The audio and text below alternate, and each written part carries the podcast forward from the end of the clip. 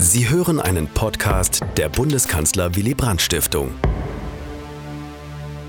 Nach 18 Monaten, nach anderthalb Jahren führt unsere Stiftung erstmals wieder eine Veranstaltung in Präsenz und mit Publikum vor Ort durch. Noch dürfen auch hier im Saal unter den geltenden 3G-Regeln nur 80 Personen maximal sein. Wir sind drunter. Doch dass Sie, liebe Gäste, wieder unmittelbar dabei sein können, stimmt uns sehr froh und es stärkt unsere Zuversicht auf das Ende der Einschränkungen. Mein herzlicher Willkommensgruß gilt zugleich allen Zuschauerinnen und Zuschauern, die dieses Willy Brandt-Gespräch jetzt per Livestream verfolgen. Auch unsere Stiftung hat während der Corona-Pandemie ihr digitales Angebot enorm ausgebaut, Live-Übertragungen, Aufzeichnungen von Konferenzen und Vorträgen, Video- und Audiopodcasts. Damit konnten wir unser Stammpublikum bedienen und auch neue Freunde gewinnen. Die Digitalisierung hat ja überhaupt infolge der Pandemie nahezu allen Lebensbereichen einen sehr starken Schub erhalten. Mindestens ist sie auch zum ständigen Thema geworden darüber, was nun alles notwendig ist. Überhaupt und darüber hinaus haben Covid-19 und die davon ausgehenden Gesundheitsgefährdungen wie kaum etwas zuvor unseren Alltag mit einem Schlag ziemlich umgekrempelt. Wenngleich wir davon ausgehen dürfen, dass die Verbreitung des Virus mit den Impfungen gestoppt wird, so halte ich eines ebenfalls für ziemlich sicher. Die Auswirkungen der Kontaktbeschränkungen und der Lockdowns auf Wirtschaft, Arbeit, Bildung, Mobilität, Konsum, Kultur, aber auch auf die sozialen Bindungen und die Psyche der Menschen, die werden wohl noch länger spürbar sein.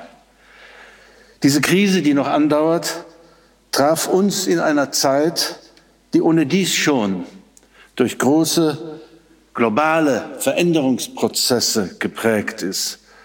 Dazu gehört neben der Globalisierung und der Digitalisierung auch und vor allem der Klimawechsel, dessen lebensgefährdende Folgen wir ja in diesem Jahr in unserem Lande selber spüren mussten. Angesichts der vielen Umbrüche und Krisen werden die Rufe nach einer umfassenden und nachhaltigen Erneuerung des politischen und ökonomischen Handelns sowie des gesellschaftlichen Zusammenlebens immer lauter. Viele junge Menschen vor allem, aber nicht nur sie fordern und mit großer, großer Dringlichkeit sofortige, einschneidende Maßnahmen gegen die Klimaerwerbung zu ergreifen die Energie- und Verkehrswende so schnell wie möglich zu schaffen, für mehr Gerechtigkeit zwischen Arm und Reich sowie zwischen den Geschlechtern und Generationen zu sorgen. Diese Themen spielen eine wichtige Rolle, spielten eine wichtige Rolle im Bundestagswahlkampf. Manche fanden, es sei zu wenig davon die Rede gewesen. Ich erlaube mir als ehemaliger Politiker die Anmerkung, es bestimmen ja nicht nur die Politiker die Tagesordnung, sondern gelegentlich auch die Journalisten. Was die fragen, entscheidet den Inhalt dieser eigentümlichen Veranstaltungen, der Trielle und ähnliches. Das gehört ja auch dazu. Seit vorgestern ist die Wahl nun vorbei. Wir haben ein Ergebnis. Als Sozialdemokrat kann ich öffentlich gestehen, dass das Ergebnis mich freut. Es ist ja, es ist ja eine Art Wunderheilung der SPD. Und der Wunderheiler heißt Scholz, wenn Sie so wollen wer auch immer, mit wem zusammen die Regierung nun bilden wird. Eines ist klar, in den kommenden Jahren stehen Politik, Wirtschaft und Gesellschaft in Deutschland und in Europa vor riesigen Herausforderungen, die vielfältigen Transformations- und Wandlungsprozesse zu gestalten und zu steuern, ökonomisch wirksam, ökologisch verantwortungsvoll, sozial verträglich. Und daher fragen wir im heutigen Willy Brandt-Gespräch, was muss sich jetzt ändern? Welche grundlegenden Erneuerungen müssen wir am dringlichsten anpacken? Und mit welchen Mitteln kann man sie am besten verwirklichen?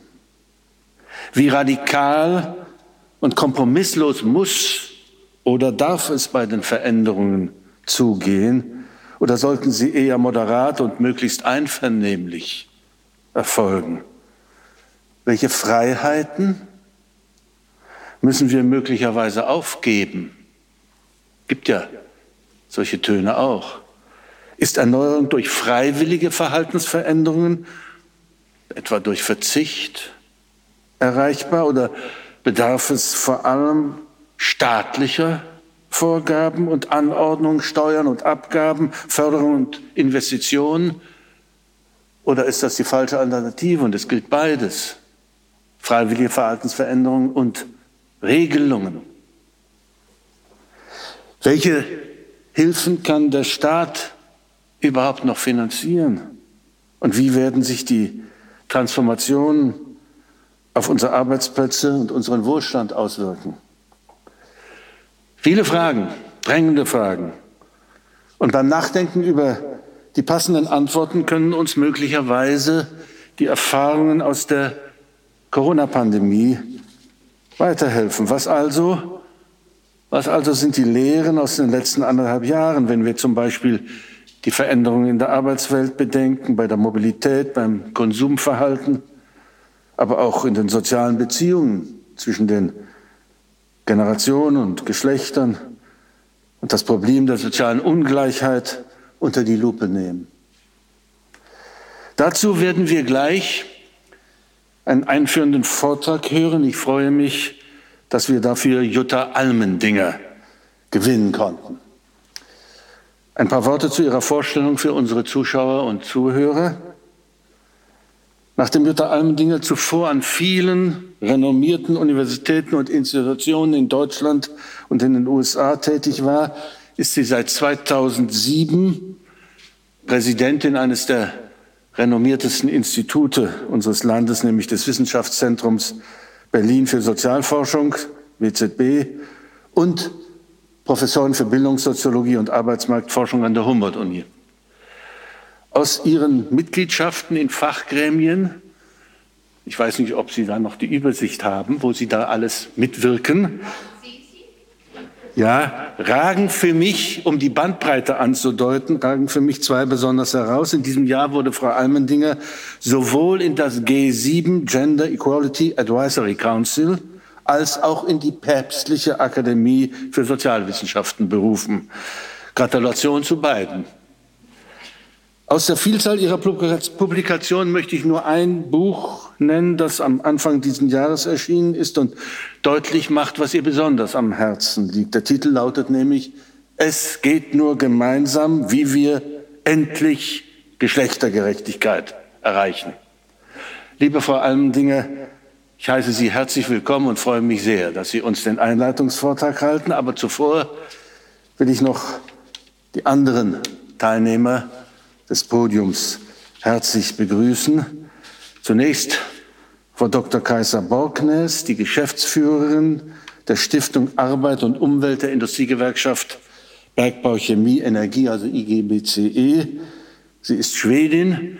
Wir haben uns gerade darüber unterhalten, dass Sie die deutsche Staatsbürgerschaft beantragt hatten, dass das ein ganz etwas umständliches Verfahren ist und dass man auch einen Test bestehen muss von dem ich nicht sicher bin, ob alle deutschen Staatsbürger ihn bestehen würden.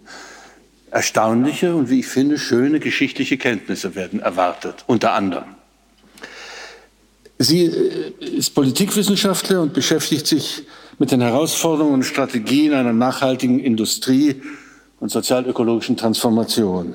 So dann begrüße ich Professor Dr. Michael Hüter. Er ist Direktor des Instituts der deutschen Wirtschaft in Köln und nun wahrlich einer in den Medien sehr gefragten Experten. Gemeinsam mit zwei Autoren publizierte der Arbeitgeber nahe, darf man das sagen, ja, Wirtschaftswissenschaftler, jüngst die Studie, Titel Erschöpft durch die Pandemie, was bleibt von der Globalisierung? Auch eine gewichtige Frage. Frau Carla Remzma hat leider abgesagt. Ich bedauere das. Sie ist ja eine der Sprecherinnen von Fridays for Future Deutschland und es wäre sehr gut gewesen, wenn sie da gewesen wäre, aber sie ist krank geworden. Umso herzlicher begrüße ich Sie beiden und Harald Asel, der das Gespräch moderieren wird.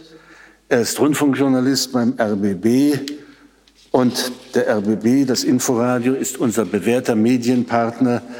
Er wird die Diskussion aufzeichnen und am 3. Oktober in seinem Programm ausstrahlen.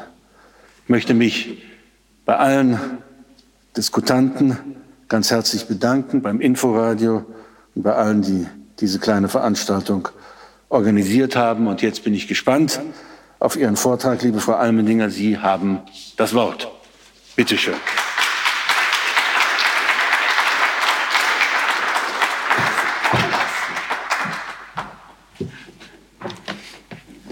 Vielen Dank für die netten Worte. Ich finde diese Kombi äh, zwischen äh, dem Gender Advisory Board und der Päpstlichen Akademie auch herausfordernd. Ähm, bin auch neugierig, was mir der Papst dann sagen wird, warum ich in die Päpstliche Akademie bestellt wurde als Protestantin, die allerdings einen katholisch getauften Sohn hat. Aber ich gebe das eigentlich nie an und es erfordert schon größeres Wissen irgendwie.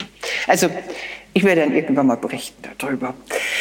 Äh, lieber Herr Thierse, danke für die Einladung auch. Ich freue mich äh, auf das Gespräch mit Ihnen, hätte mich natürlich auch auf das Gespräch mit Carla Remsmar äh, gefreut. Äh, ich freue mich auch über das Interesse von allen, äh, die heute bei dieser Veranstaltung äh, zuhören oder zuschauen.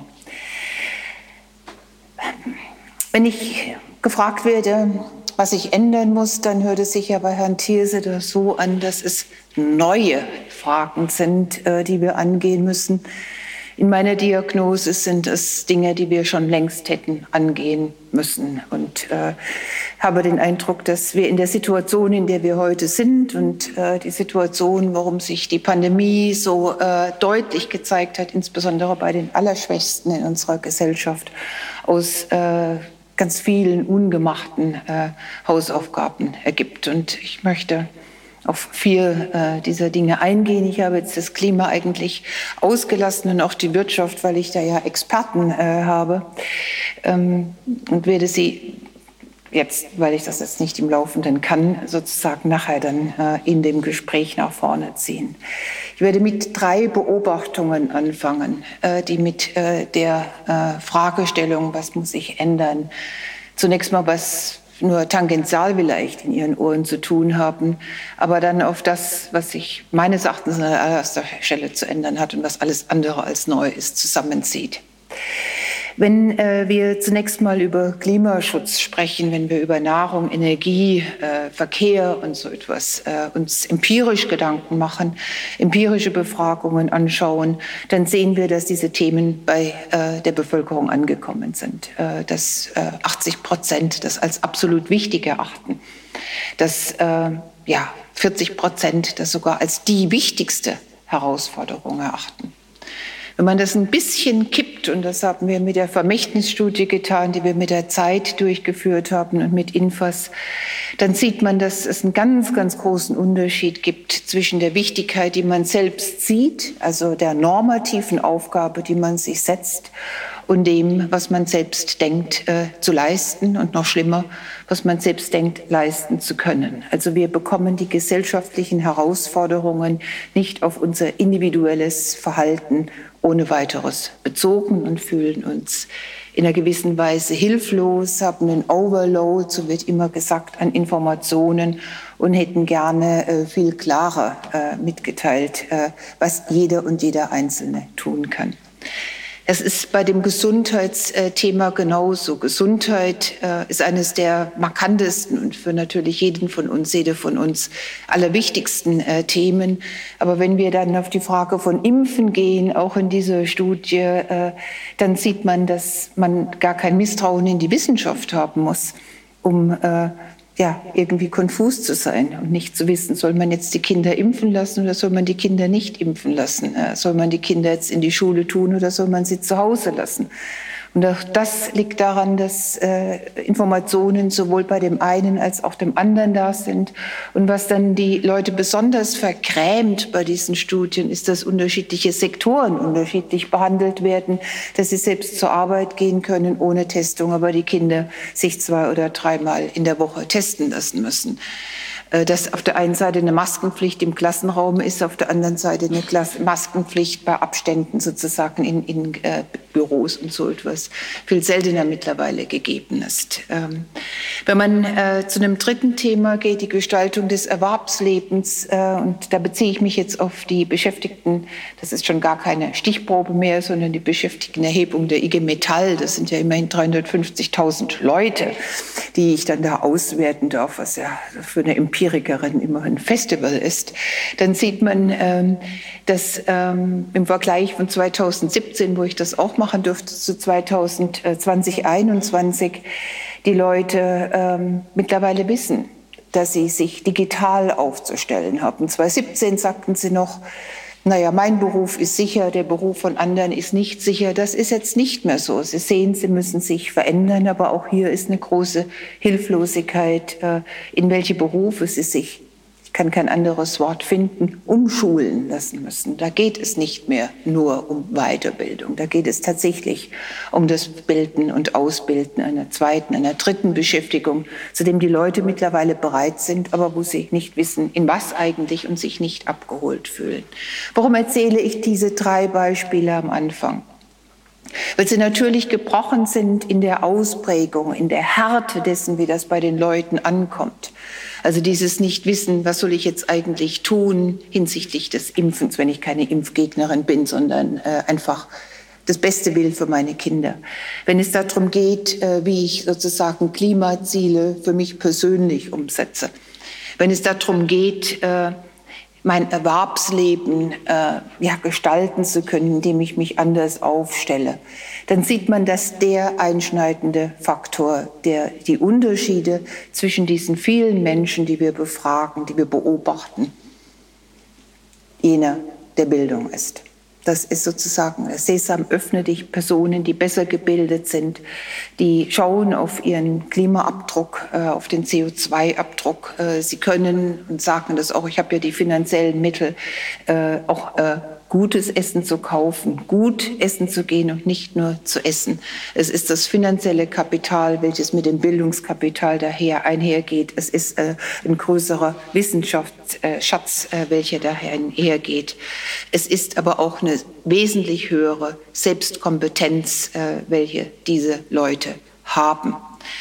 Ähm, insofern ist natürlich, wenn ich sage, es ist Bildung, ist es nicht nur die Befähigung, am Arbeitsmarkt äh, irgendwo zu landen. Es ist nicht nur die äh, Frage, wie viel an kognitivem Wissen die Personen haben, sondern es ist gerade in einem Land, welches äh, wie das unsere Bildung so stark tradiert von einer Generation zur anderen eine ganze Menge von dem, was Bourdieu als soziales oder kulturelles und finanzielles Kapital äh, in besonderer Weise, in besonders nachdrücklicher Weise beschreibt und all dem, was damit einhergeht. Es ist das Wissen, es ist die Selbstwirksamkeit, es ist, wie man so schön heute sagt, die Resilienz, die diese Personen haben. Es ist die Zuversicht, dass man es irgendwie mit eigenen Mitteln schaffen kann. Und das Gegenteil von dem, dass man den Kopf in den Sand steckt und wartet, äh, dass andere kommen und einem helfen. Es ist natürlich auch eine wesentlich größere Breite äh, sozialer Netzwerke oder das, was wir in den Sozialwissenschaften als Weak Ties bezeichnen. Also nicht nur die Familie, dieses kleine Wir, äh, oder die äh, Strong Ties, wie Mark Granovetter sagen würde, sondern es sind viele ganz unterschiedliche Bekannte, die ganz unterschiedliche Hilfeleistungen hier und da geben können. Und von daher ist es natürlich unsere aller, allergrößte und, wie ich finde, im Wahlkampf vernachlässigte Aufgabe, die Bildung viel stärker nach vorne zu rücken. Das haben wir während Corona-Zeit nicht getan. Ich wurde relativ früh zur britischen Botschafterin in Berlin, zu Madame Descotes eingeladen, die mich fragte, wie können Sie mir mal erklären, äh, warum wir die Mitteilungen per E-Mail bekommen als Mütter ob jetzt äh, Schule stattfindet oder nicht und in Frankreich sich Spitzenpolitiker hinstellen müssen um äh, etwas wie die Schulschließungen zu erklären. Die ist in Frankreich im Übrigen wesentlich, also wirklich wesentlich später bekannt. Äh, ich war bei der schwedischen Botschaft eingeladen. Ich musste plötzlich Deutschland erklären, in dem Bereich, wo ich Deutschland gar nicht erklären möchte, weil wir seit langem wissen, dass wir unsere Bildung nicht an erster Stelle setzen, obwohl sie der Schlüssel ist für viele dieser Fragen, die Herr Thierse eben zu Recht äh, aufgeworfen haben. Wir unterhalten uns oft und äh, die Ungleichheitsfrage war ja eine Frage und ist nach wie vor auch in den Koalitionsverhandlungen hoffentlich, wie ich sagen kann, eine Frage der Umverteilung zwischen reich und äh, weniger äh, reich oder wirklich äh, mäusearm. Es ist eine Frage von Quotierung, wo es auch darum geht, wie viel sind Männer bereit, an Vorstandsvorsitzenden Posten an Frauen abzugeben oder wie stark erlauben wir eine Diversität in Führungspositionen. Bei der Bildung haben wir dieses Nullsummenspiel nicht und trotzdem tun wir uns so schwer.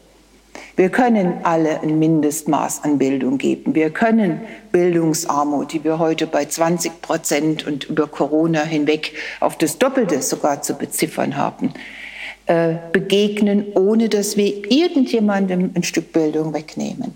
Es ist nicht das Nullsummenspiel wie bei Führungsetagen. Es ist nicht äh, das, dass man Reichen irgendwas wegnimmt.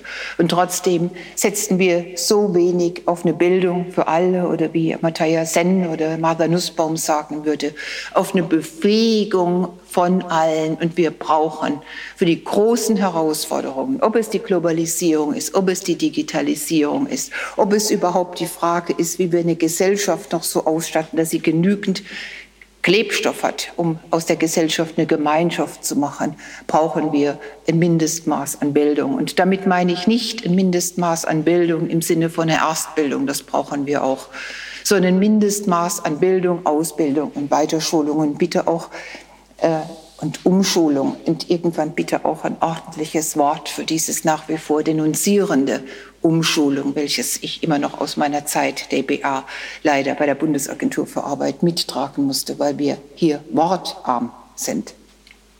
Das ist äh, das, was ich ganz vordringlich äh, doch bitte äh, anzugehen, weil die Befähigung von Individuen gleichermaßen die Befähigung ist äh, unserer Gesellschaft. Und mir kam das alles auch in den Parteiprogrammen im Übrigen zu kurz. Wir brauchen ja eine ganz andere Aufstellung. Darüber können wir dann nachher in der Diskussion noch reden von Bund, äh, Land äh, und äh, Kommunen. Wir brauchen eine ganz andere Ausstattung des Bildungs- und Teilhabegesetzes. Wir brauchen eine ganz andere Ausgestaltung der Inklusion und äh, ich komme gerade, weil wir ich komme aus einem Klausurtreffen, äh, wo ich äh, tatsächlich in einer Einrichtung war, die äh, die Bewirtung von Gästen extrem inklusiv gestaltet hat, also wo eigentlich hauptsächlich mongoloide äh, Personen gearbeitet haben und die haben das einfach super gemacht. Man kann diese Leute wirklich in die Gesellschaft integrieren und man kann sie in die Schulen integrieren und wir machen da Rückschritte und keine Fortschritte.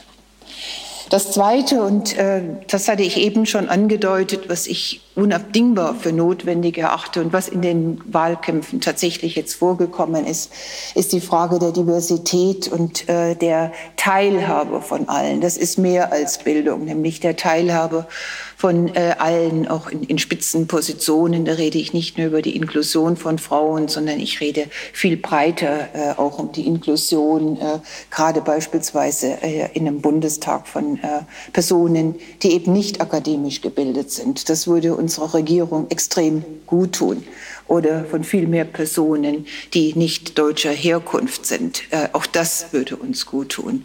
Und äh, hier tun wir viel zu wenig, wenn ich mir anschaue, wie viele Frauen mit aller Wahrscheinlichkeit äh, vertreten werden im nächsten Deutschen Bundestag. Dann werden es nicht mehr sein, als es äh, 2017 in der Periode die jetzt zu Ende geht, äh, gewesen sind. Das kann man schon auf der Ausstellung der, auf der Stellung der, der Listenplätze und der Direktmandate äh, ablesen.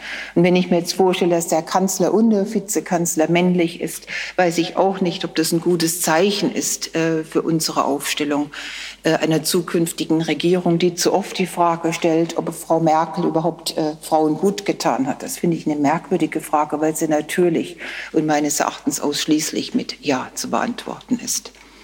Aber dieses Diverse, dieses Inkludierende, diese Brücken zwischen Jung und Alt, diese Brücken zwischen sozialen unterschiedlichen Herkünften, zwischen Geschlecht und unterschiedlichen Geschlechtszuordnungen, das muss viel mehr in den Vordergrund und äh, auch Ziel sein, nicht nur politischen Handelns, nicht nur wirtschaftlichen, äh, nicht nur wissenschaftlichen, sondern auch der Zivilgesellschaft. Der nächste Punkt, und ich soll ja hier nur einen kleinen Impuls geben für die Diskussion, ist, dass wir neben dieser vertikalen Versäulung, wie ich immer sage, die man am besten in unserem Bildungssystem ablesen kann, und äh, die sich dann manifestiert in einer doch äh, sehr geringen Diversität, auch im Vergleich zu anderen Ländern, in Entscheidungspositionen, Entscheidungsfunktionen, ist eine horizontale Versäulung. Ich bin immer noch überrascht, wie lange ich jetzt nach äh, meiner ja, sieben Jahre in den USA, wo ich promoviert habe, jetzt in, in Deutschland wieder lebe, wie schwer wir uns tun, unterschiedliche Sektoren zusammenzubringen. Wie schwer wir uns tun, auch bei der Lösung von, von Problemen, einfach Wirtschaft, Wissenschaft, Zivilgesellschaft, Politik an einen Tisch zu bekommen. Wie schwer es auch ist, äh, berufliche Wechsel äh, zwischen diesen unterschiedlichen Sektoren äh, zu erzielen. Herr Thierse hat die Medien angedeutet, hat gesagt, natürlich spielen die Medien gerade bei solchen Wahlkämpfen und dem, was nach oben kommt und welches, was eher unterdrückt wird, eine massive äh, Rolle. Aber auch das muss auch außerhalb der Wahlkämpfe gelebt werden. Wir haben am WZB so ein Journalist in Residence Program und da sehe ich immer, wie diese Welten da aufeinander rasen, aber wie je länger die dann am Institut sind, wir voneinander lernen können, verstehen können und äh, das dann auch einen Ausdruck findet darin, wie Bericht erstattet wird, beziehungsweise wie wir unsere Forschung nach draußen äh, geben können. Also das ist etwas, was wir meines Erachtens für die Lösung äh, aus dem, was sich während Corona gezeigt hat, viel stärker in Angriff nehmen müssen. Das geht mit diesem zweiten, dritten, vierten Beruf einher. Das geht aber auch damit einher, dass man äh, Sektoren verändern kann äh, und verlassen kann, ohne dass die Türe für immer geschlossen ist. Und das Letzte, äh, was äh, mir fast am meisten äh, neben diesem Bildungsteil am Herzen liegt, ist, dass wir lernen müssen für die Krisen, die uns bevorstehen. Und das werden extrem viele sein, das wissen wir. Und werden auch mit einer immer engeren Taktung meines Erachtens erfolgen. Dass wir in diesen Krisen, und das müssen wir vor diesen Krisen lernen, nicht nur auf technische Innovationen setzen, medizinische Innovationen. Das hat ja gut geklappt mit dem Impfstoff und darauf können wir auch stolz sein. Wir sind zu Recht stolz. Aber wir haben viel zu wenig out of the box gedacht. Wir haben viel zu wenig sozusagen soziale Innovationen ersonnen, uns daran gesetzt und haben gesagt, gut, wenn das und das nicht geht, was könnte denn stattdessen gehen? Wie könnten wir den Unterricht dennoch laufen lassen? Wie könnten wir es hinbekommen? Und wir hatten genügend Möglichkeiten.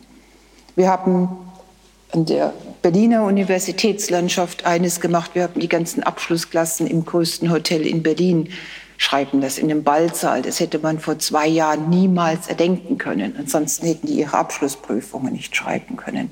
Aber wir haben Schulen aufgrund von ja, zu kleinen Klassenzimmern geschlossen, obgleich die Hotels nebendran, die Museen und so weiter und so fort leer standen.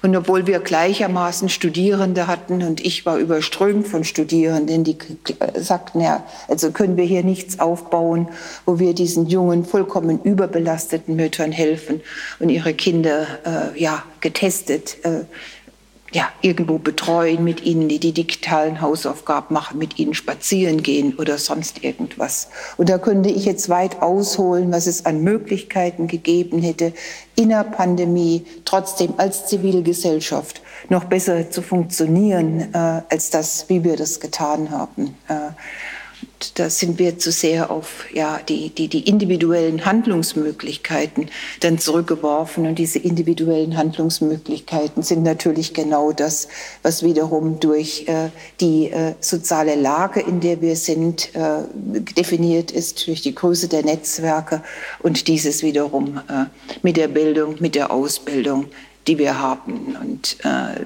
das ist etwas, was mir große Sorge macht, weil die Schließung sozialer äh, Kreise etwas ist, was in der Vergangenheit, in den letzten 20 Jahren natürlich äh, massiv zugenommen hat. Äh, das äh, drücken wir, Herr Hüter wird wahrscheinlich sagen, das sind die Unterschiede in der Vermögensbildung. Das äh, sehen wir dadurch, dass sich gleich und gleich zunehmend mehr zusammentut und von daher gepaart mit äh, immer mehr Ein-Kinderfamilien diese Vermögensverdichtung auch dadurch zustande kommt und unsere Gesellschaft einfach verrupft. Und äh, da was dagegen zu tun und das jetzt massiv auch zu fordern, ist ist etwas, äh, was uns nicht abhanden gehen sollte, gerade in den nächsten so wichtigen äh, Wochen und Monate der neuen Koalitionsfindung. Dabei möchte ich es jetzt im Moment belassen. Danke.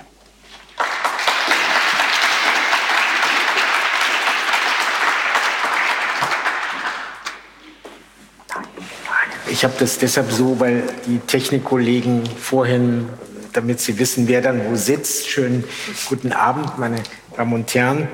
Danke, Wolfgang Thierse, für schön, den schönen Hinweis darauf, dass wir schon seit vielen Jahren zusammen das Bundeskanzler Willy Brandt-Gespräch machen.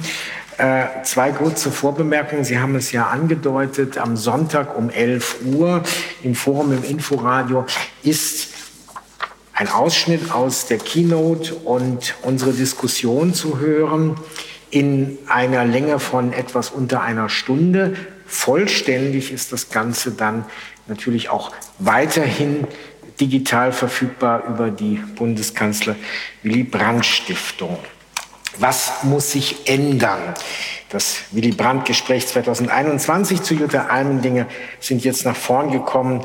Kaiser Borgnes, die Geschäftsführerin der Stiftung Arbeit und Umwelt der Industriegewerkschaft Bergbau, Chemie, Energie und der Direktor des Instituts der deutschen Wirtschaft Köln, Michael Hüter, Carla Riemsma, die angekündigt war, Klimaschutzaktivistin bei Fridays for Future Deutschland, ist leider erkrankt und kann an diesem Dienstag nach der Bundestagswahl zu dem Zeitpunkt, zu dem wir dieses Gespräch aufzeichnen, leider nicht anwesend sein. Ich habe bemerkt, bevor, während Jutta Almendinger ihren Impuls vorgetragen hat, dass meine beiden anderen Mitdiskutanten kräftigst Notizen gemacht haben. Das war so intendiert. Und darauf also wahrscheinlich jetzt sofort antworten wollen. Ähm, aber ich gehe noch mal einen ganz kurzen Schritt zurück und frage, was unter der Überschrift, was muss sich jetzt ändern, bei Jutta Almendingers Vortrag Ihnen beiden noch gefehlt hat an weiteren Fragestellungen, die möglicherweise mit den Fragestellungen, die sie eingebracht hat, dann irgendwie im Laufe des Abends ja, miteinander äh, in eine Verbindung gebracht werden müssten. Michael Hüter, beginnen Sie. Ja, erstmal vielen Dank für die Einladung und die Möglichkeit, hier mitzudiskutieren. Ich finde das alles außerordentlich inspirierend und teile auch diese Grundperspektive. Was ich hinzusetzen würde, ist ähm, etwas, was uns wahrscheinlich in dieser letzten Legislatur insgesamt sehr stark aufgefallen ist, dass wir nicht schwach dabei sind, Ziele zu formulieren, sondern schwach dabei sind, definierte Pläne umzusetzen. Und äh, dann ist man bei sehr praktischen Dingen, die interessieren eigentlich den Volkswirten zunächst auch gar nicht, wie irgendwie Verwaltung funktioniert. Aber ähm, es ist, glaube ich, aller Mühe wert, sich das auch anzuschauen, denn ein Staatsaufbau ist letztlich für die Frage des Lieferns von Politik verantwortlich. Und äh, es kann ja nicht sein, dass wir feststellen, dass eigentlich alle großen Krisen beispielsweise mit einem Scheitern oder einem zumindest Funktionsversagen von Bundesbehörden einhergegangen sind. Nicht die ähm, Bundesanstalt für Arbeit vor 20 Agentur. Jahren war ein Startpunkt festzustellen, die hat eigentlich ihre Aufgabe der Vermittlung gar nicht erfüllt, man musste sie umbauen. Wir haben in der Finanzkrise auf einmal die BaFin, Stichwort Weig und andere Dinge erlebt. Wir haben in der Fluchtkrise erlebt, dass das BAMF nicht lieferfähig war. Und wir erleben jetzt oder mussten leider erleben, dass in der Pandemie uns auch irgendwie die Infrastruktur fehlte, um die Gesundheitsämter zu vernetzen, eine schnelle Datenbereitstellung und ähnliches zu organisieren, wo wir wirklich ja an sehr elementaren Dingen gescheitert sind. Und deswegen, gerade im Blick nach vorne, wir haben so viel vor. Wir haben disruptive ähm, Veränderungen im Strukturwandel aufzunehmen. Es ist die Dekarbonisierung unseres Wirtschaftssystems. Es ist die äh, Digitalisierung, es ist die demografische Alterung und es ist die Deglobalisierung. Und alle vier greifen wie ineinander. Denn äh, die Digitalisierung ist natürlich ein Enabler vieler Themen in der De Dekarbonisierung. In der Chemie beispielsweise, die Steuerung von Prozessen, die Frage des Energieeinsatzes oder auch im Maschinenbau kann ich ganz anders sicherstellen, wenn ich diese effizienten Systeme mit guten digitalen Netzen habe. Und äh, das macht so deutlich. Oder der Fachkräftemangel der demografischen Alterung stellt uns vor der Frage, wie sichern wir Humankapital, wie stabilisieren wir es. Also ich will einfach nur sagen, das müssen wir gleichzeitig tun. Und wenn ich mir das vorstelle, dann sind wir dafür nicht wirklich gut aufgestellt. Und ich glaube, es fängt auch mit dem System des Regierens an, dass man äh, wie man gelegentlich mal auch Unternehmen umbaut, auch mal ein Regierungssystem umbaut. Deswegen, das klingt jetzt sehr praktisch, aber am Ende ist uns nichts geholfen, wenn wir die Papiere aufgeschrieben haben, aber keiner ist da, der sie umsetzt. Denn die Dinge, die vor allem zum Thema Bildung auf, genannt hat oder aufgerufen hat, die sind ja, nicht nur die Fragen sind nicht neu, die Antworten sind auch nicht neu. Wir sind uns eigentlich unter den Fachdiskursen, ob das die nur Bildungswissenschaftler, auch die Bildungsökonomen sind, im Kern einig. Ja, und dann bleibt doch die Frage, warum kriegen wir eigentlich die Handlungs-PS nicht auf die Straße? Deswegen würde ich dieses nüchterne Thema Umsetzung, Wirksamkeit von Staat, das ist was, was die Bürger verlangen, dass der Staat liefert, vor Ort in ihrer Straße, aber auch im Ganzen äh, als mein Thema, was, was äh, muss sich ändern, dazusetzen. Wir werden darauf gleich noch mal kommen. Auch die Frage sozusagen, brauchen wir immer solche Krisen, damit äh, die Institutionen an die Grenze des Scheiterns kommen, damit sich überhaupt etwas verändert? Weil solange das nicht passiert, könnte es ja sein, dass alle sagen, es ist noch mal gut gegangen, dann können wir es das nächste Mal auch wieder so hinkriegen. Werden wir gleich drüber sprechen. Was würden Sie gerne noch einbringen? Ja, vielen Dank auch von meiner Seite für die Einladung. Ähm, ich glaube, man könnte diese Liste natürlich im Einzelnen äh, äh, unendlich lang machen. Das muss sich vieles in den, in der enden, in der Steuerpolitik, in der äh, Familienpolitik, in der Arbeitsmarktpolitik, Industriepolitik, äh, Energiewende und so weiter. Aber darum geht es nicht so sehr, sondern, äh, oder wir kommen wahrscheinlich auch dazu, zu den, zu den einzelnen Bereichen. Aber was ich glaube wichtig ist, und äh, das hat ja auch diese Bundestagswahl gezeigt, ist, dass ähm, es gibt zwei Tendenzen, die die Bürgerinnen und Bürger bewegen. Äh, und der eine ist diese beschleunigte Transformation nach dem Motto, alles muss sich ändern. Also wir, wir, gehen in eine Zeit und wir kommen in eine Zeit hinein, wo wir wirklich diese Mehrzahl von Krisen, parallele, gleichzeitig stattfindenden Krisen haben, wie Frau Almedinger auch gesagt hat. Und ähm, wo wir auf diese Krise einstellen müssen und auf diesen permanenten, kontinuierlichen, schnellen Veränderungsprozess. Andererseits haben ja auch die Bürgerinnen und Bürger gesagt, wir wollen soziale Sicherheit, wir wollen Stabilität, wir wollen Planbarkeit ähm, in Form von stabile Renten, äh, ordentlichen Mindestlohn, äh, an, an, Politik für Arbeit und Arbeitnehmerinnen und Arbeitnehmer. Und diese beiden Tendenzen, also Transformation, beschleunigte Transformation und gleichzeitig stärkere soziale Sicherheit und ein, ein stärkeres soziales Sicherheitsversprechen, äh, die zu vereinen sozusagen, das war ein bisschen der, der auch der Stärke von Olaf Scholz, glaube ich, und erklärt auch seinen Wahlsieg, aber ist, glaube ich, irgendwo oder irgendwas, wo die, wo die Politik noch nicht geliefert hat äh, und wo wir liefern müssen oder wo die Politik liefern muss, äh, im Grunde alle politischen ähm, Akteure. Ähm, und das wird nicht einfach sein, weil die, diese Veränderungen, die vor uns stehen, wo wir zum Teil auch mittendrin sind, äh, ändern auch die soziale Gefüge, ändern die Perspektive für den Einzelnen für den einzelnen Menschen und ändern auch die Institutionen, also herausfordern unsere Institutionen. Und gleichzeitig müssen wir sagen, naja, wir packen das an, wir ändern die Institutionen, Institutionen damit die Sicherheit auch leisten können. Ähm, und so kann man sozusagen durch stärkere soziale Sicherheit in diese beschleunigte Transformation auch gehen. Aber dafür, wie gesagt, muss sich sehr vieles im Einzelnen verändern. Äh, nicht zuletzt in der Art und Weise, wie wir solche Beschlüsse fassen.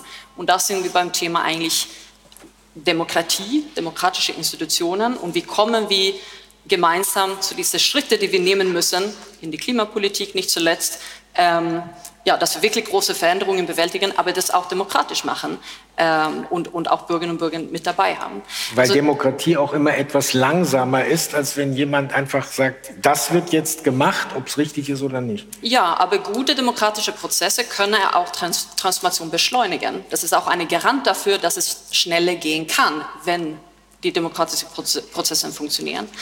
Ähm, und ich glaube, da brauchen wir neben dieser sagen wir, wirtschaftliche Innovationen, technische Innovationen und soziale Innovationen, was die Frau Almedinger auch äh, angesprochen hat, institutionelle Innovationen. Also in unserer Art und Weise, wie wir Beschlüsse fassen, die zu großen Veränderungen führen. Ich nehme das mal auf mit einerseits Transformation, andererseits Sicherheit.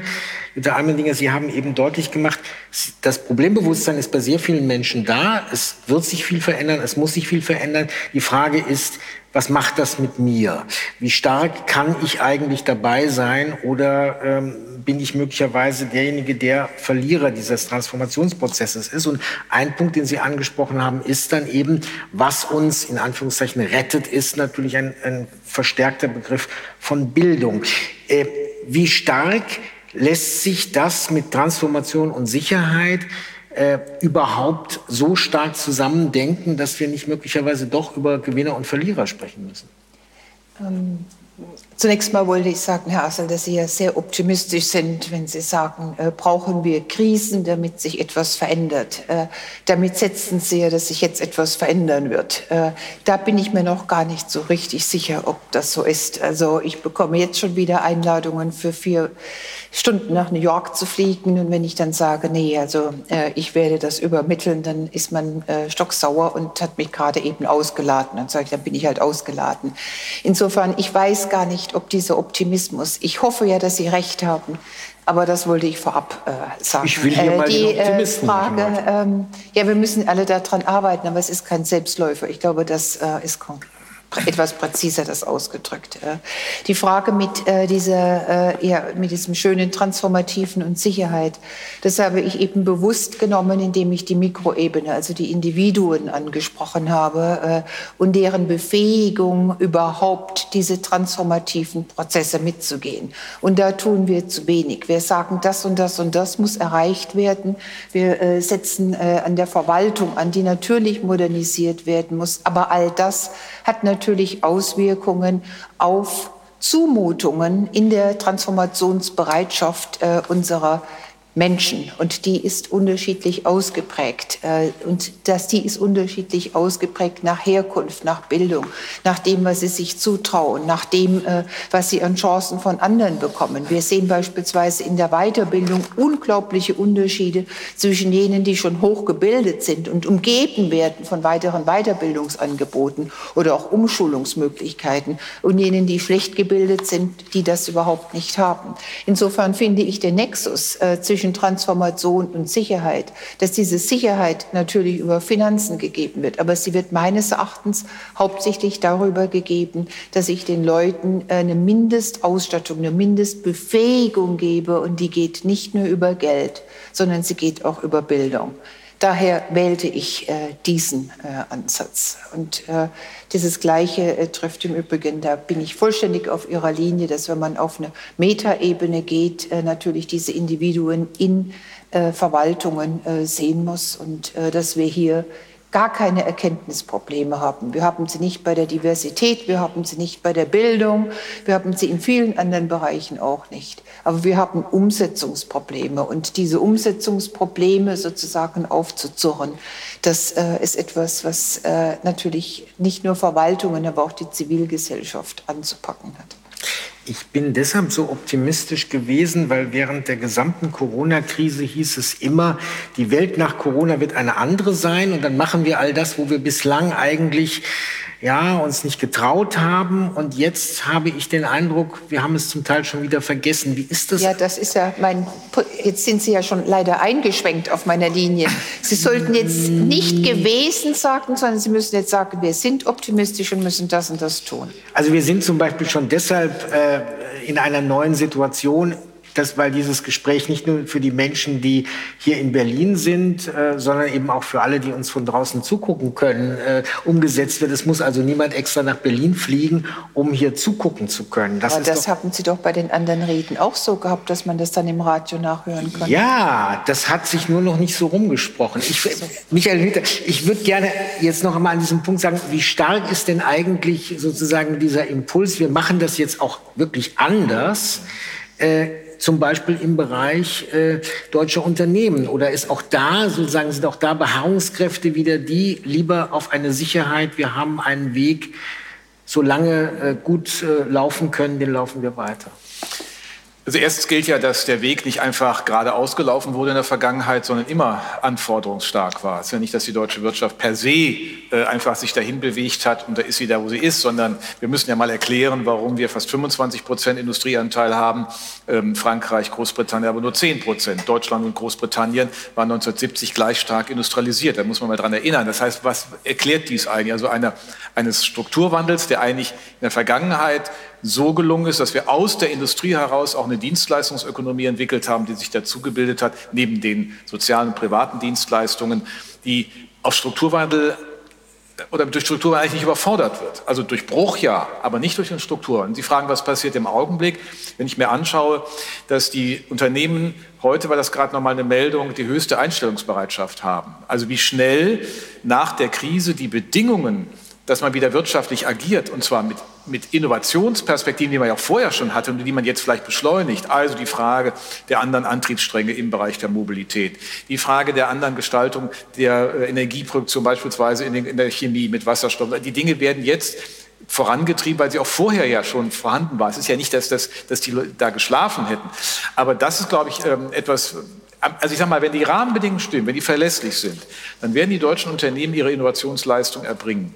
Was wir im Augenblick feststellen, und da ist vielleicht eher die Veränderung aus der Pandemie, alle Unternehmen sind auf der Suche nach Arbeitsmodellen, die unter, dem, unter der Überschrift New Work ähm, aufnehmen, was man gelernt hat, aber irgendwie auch sozusagen eine Balance findet zwischen mehr Arbeitszeitflexibilität, mehr mobilem Arbeiten, mehr ähm, äh, Formen der, der differenzierten Arbeitsweise, der Frage, wie man an den Standorten sich bewegt, wie man Büros verändert. Ähm, ich habe nicht nur die Sicht jetzt sozusagen als Ökonom auf die Wirtschaft, ich habe auch als, auch durch Aufsichtsratsmandate äh, verantworten, kann einfach sagen, das, ist, das treibt alle um. Wie gestalten wir eigentlich die Arbeitswelt? Also was ist jetzt, was wir gelernt haben, ist ja so ähnlich wie, Sie sagen, vor allem Dinger, ähm, dass das heute übertragen wird, hätte man auch schon vorher machen können. Oder Wurde war, ja vorher gemacht. Naja, aber es war vorher zum Beispiel fast unüblich, wenn ein Interview gegeben wurde, man, musst du anreisen oder es kommt ein Kamerateam. Nein, es geht alles nicht über Videokonferenz, macht man alles jetzt über Videokonferenzsysteme, weil es einfach in der Not ging und du den Leuten nicht erklären kannst, dass du es danach nicht mehr machst. Und das Gleiche wirkt sich jetzt irgendwie auch in der Arbeitswelt aus. Und da ist mein, mein, meine Perspektive, äh, dass die Unternehmen wissen, dass es sich ändert, aber sie haben nicht die Antwort. Sie haben nicht wirklich durchweg die Antwort, was denn jetzt richtig ist. Denn ich will mal sagen, es gibt sozusagen die eine Perspektive, Arbeitszeiten zu entzerren, äh, Arbeitsorte zu entzerren. Äh, das, was wir äh, zu Hause machen, können wir auch zu Hause zu tun, aber es betrifft ja nie alle. In einem Chemiewerk, das können Sie nicht remote machen. Sie können am Stahlwerk nicht remote, Sie können auch die Autos nicht remote zusammenschrauben. Wir werden auch dadurch, es ist nicht vielleicht Verlierer und Gewinner, weil das eben Ihre Frage mhm. war, sondern wir werden andere Trennlinien kriegen und wir müssen gucken, wie wir die überbrücken. Das scheint mir eine Herausforderung zu sein. Also die Unternehmen sind in einem Veränderungsprozess, was ihre Produkte und Prozesse angeht, weil sich auch die relativen Preise verändert haben. Das ist ja einfach schon so, dann reagieren sie. Aber das, was die Pandemie ist, vor allen Dingen das Innere. Und dann ist das genau die letzte, letzte Sache, was Sie sagen, im Klebstoff in der Gesellschaft. Was ist denn der Klebstoff im Unternehmen, wenn die alle nur zu Hause sitzen? Wie kriege ich denn eine Unternehmenskultur bewirtschaftet? Wie kriege ich die Befähigung des Einzelnen, wenn ich sie alle nur noch äh, über den Screen sehe? Auch das ist ja ein Thema, was ich mit in den Blick nehmen muss. Denn Unternehmenskultur ist eine Steuerungsressource eines Unternehmens. Das Flurgespräch als ein ganz wichtiges Element, äh, was Klebstoff sein kann. Ja. Ich würde gerne diese These zur, zur Bildung ähm, vielleicht ein bisschen in Frage stellen, und oder auf jeden Fall relativieren. Also natürlich ist es so, dass ähm, also der, der, die Position ein Mensch in Gesellschaft sehr viel über Bildung äh, definiert wird und das, wie Sie auch gesagt haben, Frau Almendinger, in dem Vortrag, dass ähm, die Resilienz eines Menschen im Veränderungsprozess sehr auch vom Bildungsniveau abhängig ist. Ähm, und auch überhaupt, dass jetzt mit den, den, schnellen Veränderungen in der Industrie, äh, am Arbeitsmarkt, dass dann natürlich Bildung für, für den Einzelnen ein, ein großes, ähm, ein, ein, wichtiger ähm, sozusagen Aspekt ist, um, um mitmachen zu können. Aber ich habe mich auch gefragt in einem Vortrag, naja, geht diese Resilienz durch Bildung, geht es wirklich durch Bildung? Ähm, geht es nicht über die Sicherheit am Arbeitsmarkt? Also ist nicht die Bereitschaft, Veränderungsprozesse mitzumachen, sehr stark ein Faktor von Sicherheit, äh, also wirtschaftliche Sicherheit, ökonomische Sicherheit, Sicherheit am Arbeitsmarkt, eher als direkt von Bildung. Weil wir sehen ja auch nicht, dass Menschen mit höherer Bildung irgendwie weniger oder geringere Fußabdrücke, ökologische Fußabdrücke haben oder dass sie generell äh, weniger verschwenderisch sind in ihrem Konsum. sie sind schon bewusster das stimmt, aber das ist nicht so, dass wir wenige Ressourcen verbrauchen. Und das, da habe ich mir gefragt, naja, ist Bildung äh, wirklich da das ist ein wichtiger Erklärungsfaktor, aber noch wichtiger, um gerade diese Transformation für alle zu ermöglichen, ist die Sicherheit am Arbeitsmarkt. Und das geht zum Teil über Bildung, zum Teil geht es auch über ganz andere Mechanismen, wie die Wirtschaftspolitik, wie die Industriepolitik, Regionalpolitik äh, oder generell auch über sozusagen, wie man mit te technologischer Entwicklung und industrieller Entwicklung umgeht. Und auch wenn wir gerade bei Bildung sind, wir sind ja jetzt hochgebildet, ähm, durch die Corona-Pandemie, was zum Beispiel unsere ökologischen Fußabdrücke äh, angeht. Also das ist ja, also wir wissen alle, dass es besser ist, sozusagen ökologisch, wenn wir zu Hause sitzen, statt wenn wir äh, über den Atlantik fliegen. Und trotzdem, wie Sie gesagt haben, machen wir das. Also Sie kriegen jetzt Einladungen, äh, um das zu machen. Und das zeigt auch meines Erachtens, dass Transformation ist jetzt nicht unbedingt eine Frage von Wissen, von Information und von Bildung, sondern von den fundamentalen sozusagen Infrastrukturen, die eine andere Art und Weise zu wirtschaften, zu leben, zu arbeiten, zu ermöglichen. Also es geht um Veränderungen viel größere Systeme und da sind wir nicht im Bildungsbereich, sondern nochmal im industriellen Bereich. Es geht um den wasserstoffbasierten äh, ähm, äh, äh, Flugzeug zum Beispiel. Das geht um der Elektromobilität, es geht um äh, den grünen Stahl und so weiter. Also es geht um den fundamentalen Energieflüsse in unserer Gesellschaft zu ändern, damit wir auch unsere Wissen über Nachhaltigkeit umsetzen können. Also ich finde, diese Bildungsthese ist, äh, ist zwar richtig, aber wir können nicht so viel machen, auch mit sehr viel Wissen, wenn nicht auch sozusagen die grundlegende materielle Strukturen äh, sich verändern. Und da, ähm, da sind wir weiter davon entfernt. Also das brauchen noch ein paar Jahre, bis wir die Ladesäulen, den grünen Wasserstoff, die Infrastruktur haben, um nachhaltig leben zu können, nicht nur leben zu wollen. Dazu, hat, darf ich dazu ja, zwei Sachen direkt ja. sagen? Also zunächst mal ähm, habe ich mich gar nicht dagegen ausge... Also das sind gar keine Gegensatzpaare. Wenn ich über Bildung gesprochen habe, ist das, äh, ich sage, wir brauchen ein Mindestmaß an Bildung. Oder in meiner Sprache wir müssen Schluss machen mit doch einem extrem hohen Maß an Bildungsarmut. Äh, das widerspricht gar nicht, und das hatte ich auch hoffentlich klar gemacht, äh, dem, dass, dass wir eine hohe Bildung genau brauchen. Aber mein Horizont war, wir müssen alle ein Mindestmaß an Befähigung mitgeben. Insofern war mein Ansatz gar nicht Bildung und Wissen gleichzusetzen, sondern mein Ansatz war, äh, nehmend aus den ganzen Studien, die wir jetzt sehen über die psychischen Folgen der Pandemie und wie stark ungleich sie nach Bildung beispielsweise verteilt sind. Also, dass man schlichtweg nicht mehr zurechtkommt mit dem Leben, dass wir dieses Recht auf Bildung für alle. Noch mal viel, viel stärker zu, ver also zu, zu leben haben und umzusetzen haben. Es war dieses Mindestmaß und das widerspricht in gar keiner Weise dem, dass man eine hohe Bildung braucht, in keiner. Äh, und dass wir natürlich diese ganzen technologischen Entwicklungen brauchen, äh, von denen Sie gesprochen haben. Also ich sprach über die Ausrottung von Bildungsarmut. Äh, das ist das eine, was ich sagen wollte. Dann dieses, diese, dieser Riss der ist ganz wichtig äh, zwischen jenen, die äh, zu Hause arbeiten können und äh, jenen, die eben nicht zu Hause arbeiten können und nicht zu Hause arbeiten dürfen. Äh, da äh, fällt uns nichts ein, da laufen wir rein in eine neue Spaltung des Arbeitsmarktes, welchen wir so noch nie gesehen haben. Äh, da haben wir auch wahrscheinlich, äh, ich darf ja demnächst mal wieder bei Ihnen sein, unterschiedliche auch äh, unternehmerische Ansätze damit umzugehen. Ich bin da total rigide im Moment, weil ich sage, alle, die bei mir in der Verwaltung arbeiten, äh, die viel eher vor Ort sein müssen, äh, die bekommen genauso viel Heimarbeitstage oder mobile Arbeitstage wie auch meine Wissenschaftler um da nicht dieses Institut als solches zerreißen zu lassen. Aber da haben wir, da haben Sie recht, keine Antworten. Wir hatten eigentlich nicht mal eine Diskussion über diese neue Spaltung. Und äh, ich glaube, dieser Klebstoff äh, der Unternehmen ist gleichermaßen auch der Klebstoff äh, der Gesellschaft. Das können wir nicht äh, also zweiteilen, weil wir wissen, dass die Arbeit, der Ort der Arbeit noch eine der wenigen Dinge ist, die, der Ort der gemeinsamen Schule und so etwas, wo überhaupt sich Leute aus unterschiedlichen sozialen Kreisen treffen. Und wenn wir die Arbeit nicht mehr haben, dann geht uns noch mal eine weitere Institution der Begegnung äh, verloren. Aber da würde ich gerne noch mal nachfragen, wenn es um diese Trennlinien geht. Was haben denn die Akteure selber in der Hand, zum Beispiel was neue äh, Arbeitsmodelle angeht, wo wir sagen können, na, irgendjemand hat mal eine innovative Idee, probiert das mal aus, stolpert auch und andere machen es nach. Und wo braucht es genau dafür jetzt aber um auch wiederum Regelungen, die beispielsweise der Gesetzgeber geben muss? Ja, ich glaube, der Gesetzgeber ist da gar nicht mal in erster Linie gefordert. Also ich nehme Ihnen mal ein konkretes Beispiel aus einem. Ich bin Aufsichtsratsvorsitzender beim TÜV Rheinland. Der ist ja auch hier in Berlin-Brandenburg. Und da können Sie die Tätigkeiten relativ einfach sortieren. Sie haben die ähm, Bürotätigkeiten, die konnten alle remote arbeiten. Es sind äh, ganz schnell noch, wo nicht vorhanden war, in der Pandemie Notebooks aus, auch dort, die eigentlich normalerweise im Rechnungswesen, der Compliance im Unternehmen sind. Dann haben Sie die, die kennen Sie alle, die die Prüfungen bei den Kfz machen. Natürlich können wir mittlerweile auch ein Audit remote machen. Das ist alles überhaupt kein Problem.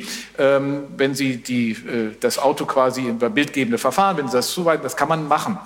Ähm, wir haben Labore, ähm, wo einfach, äh, wenn Kinderspielzeug geprüft wird oder Materialien, auch das kennen wir, wenn über die, die Siegel dran sind, auch das können wir mittlerweile überbrücken. Das können wir nicht komplett aufgeben, dass man in Zeiten, wo Menschen da einfach nicht unterwegs sein sollen, wie in der Pandemie, äh, über Remote äh, und entsprechende ähm, ähm, Datensysteme wir das tun können. Aber die Frage ist ja jetzt, ähm, was passiert jetzt in der normalen Welt wieder? Und natürlich können Sie ein Labor nicht dauerhaft äh, nur von zu Hause betreiben. Sie können auch nicht dauerhaft nur eine Kfz-Prüfstelle von zu Hause betreiben. Weil irgendwo muss man auch ein Hämmerchen nehmen und Sie müssen noch mal gucken, ob das alles wirklich äh, sind. Das heißt, da gibt es einfach Tätigkeiten, die sind umschichtig vielleicht, durch andere ähm, äh, Kompetenzzuweisungen dann äh, äh, remote machbar, aber nicht komplett. Und äh, ich sehe es wie vor allen Dingen, da wo man das machen kann, allen auch die gleichen Möglichkeiten geben. Trotzdem gibt es natürlich Dinge, also die einfach händisch gemacht werden müssen. Wir hatten zum Beispiel im Institut eine Regel, alle konnten Homeoffice machen, nur in der IT musste immer eine Sicherheit da sein, weil wenn die IT nicht funktioniert, äh, das ist so ähnlich wie die Hausverwaltung. Sie müssen da, wenn ein Institut nicht belegt ist, Bürogebäude, müssen wir die Wasserspülung bedienen, weil die irgendwann so, das ist ganz schlichte, banale Dinge, die getan werden müssen. Ich glaube, wir müssen sehr darauf achten, das ist der eigentliche Punkt, den haben Sie angedeutet. Unternehmen ist ein sozialer Ort. Dort treffen wir uns, dort finden wir auch vieles unserer, unserer Persönlichkeit gespiegelt in dem, was wir tun. Unsere Kompetenzen werden abgerufen, unsere Kompetenzen werden auch im Miteinander entwickelt. Und wir kommen ins Gespräch. Und ich glaube, wenn wir, wenn wir davon ausgehen, dass das nach Hause nur noch verlagert wird für viele, dann haben wir die einen, die das auch wahrnehmen und auch wahrnehmen können, weil ihre Lebenssituation zu Hause auch so ist, die genug Quadratmeter um sich herum haben, die äh, auch vielleicht eine andere Infrastruktur nutzen können, dass auch äh, die Familie sozusagen das ertragen kann. Und das sind aber Dinge, die werden im Augenblick nicht diskutiert. Warum? Mein Eindruck ist, dass die Meinung, das ist jetzt ganz modern, dass alle ganz viel Homeoffice und was weiß ich machen, ist die dominante. Und ich habe das erlebt in einem Gremium, wo einer gesagt hat, ja, aber schauen Sie, ähm, es gibt auch Leute, denen ist das ganz wichtig, dass sie ein Büro haben. Für sie ist es auch ein Ausstattungsmerkmal ihres Lebens, dass an dem Büro auch ihr Name dran steht. Dass das identifizierbar ist, dass nicht einfach nach dem Motto heißt, du kommst ins Büro und nimmst dir einen Caddy, schiebst den hin und her und jeden Tag an einem anderen Schreibtisch. Das sind auch Verluste von, jetzt in anderem Sinne auch Heimatgefühlen. Und das sind genau die Fragen. Sie haben im Augenblick eine dominante Forderung, alles freizugeben. Und ich glaube, das können wir nicht machen. Wir verlieren soziale Interaktion, die findet im Unternehmen in ganz erheblichem Maße statt. Wir verlieren auch einen Teil letztlich unserer Moderne. Die Moderne ist doch, dass wir uns außerhalb der Privatheit anders zusammentreffen, dass wir zusammenkommen. Das ist nicht, ich meine, eigentlich ist Heimarbeit was Vormodernes. Also, Eigentlich was, also ich habe in Mittelhessen studiert, da gab es ganz viele, äh, die, die, zu Hause äh, für die äh, Zigarren und äh, Fabrikation die Blätter getrocknet und gewickelt und das wurde alles sozusagen dezentral gemacht. Das war Homeoffice, aber das war doch kein Homeoffice, was wir uns als modernisierungsfähig vorgestellt haben. Die Moderne war, dass wir das auch trennen können, dass wir die Privatheit von dem trennen. Und mir verschwimmt da im Augenblick und das geht mir ein bisschen in der ganzen Debatte unter, denn dann sind wir hinter bei Pflichttagen. Also ich habe letztens gesagt, wenn das mhm. Unternehmen nur noch der Ort des Betriebsfestes ist, dann ist es auch zu wenig. Ja, man kann es ja, man kann's ja wirklich in der Tat äh, einfach äh, switchen.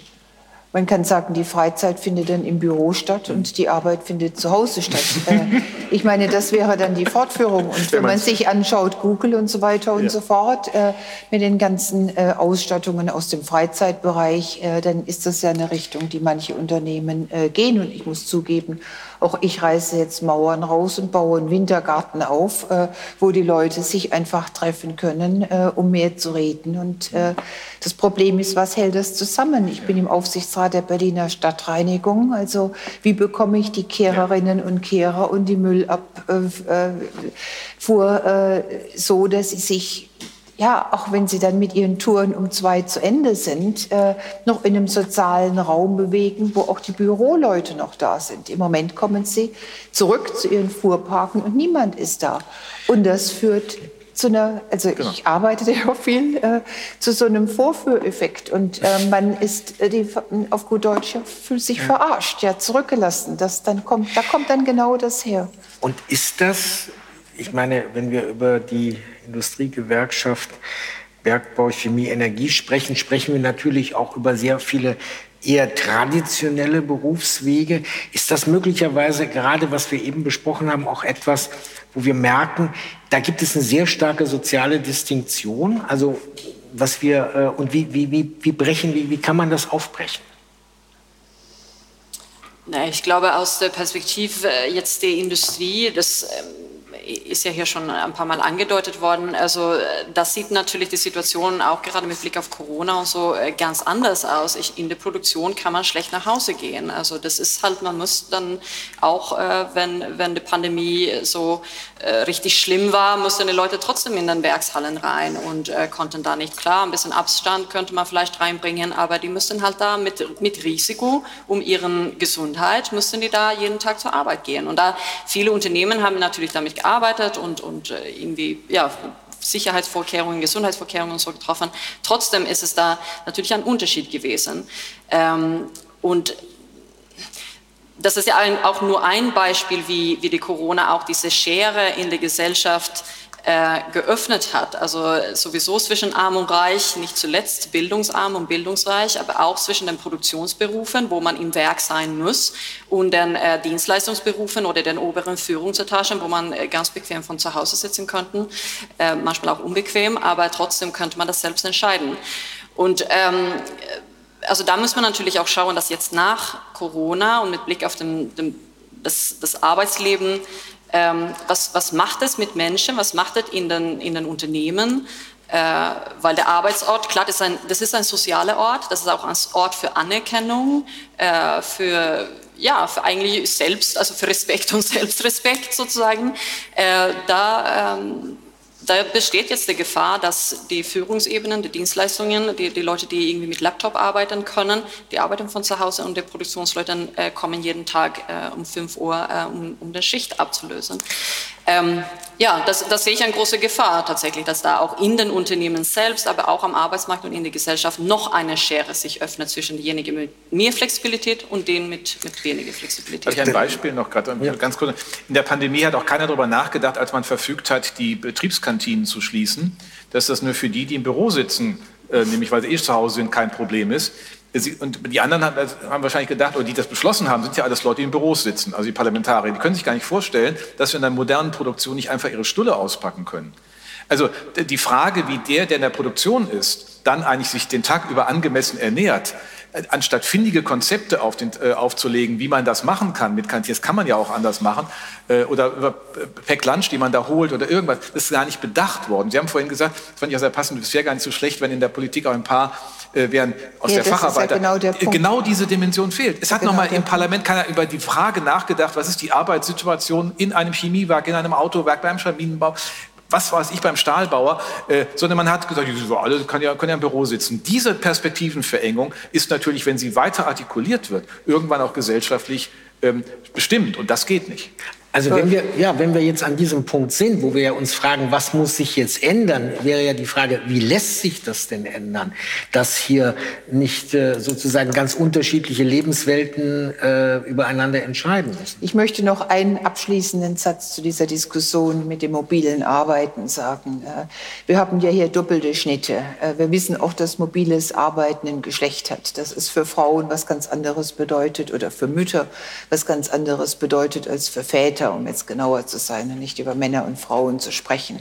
Und große amerikanische Studien, die zeigen, dass Frauen, wenn sie äh, im Homeoffice sind, wesentlich eher gleichermaßen noch Haushaltsarbeit machen, Kinder betreuen und so weiter und dass das eher dann zu einer Verfestigung äh, von Lagen bringt.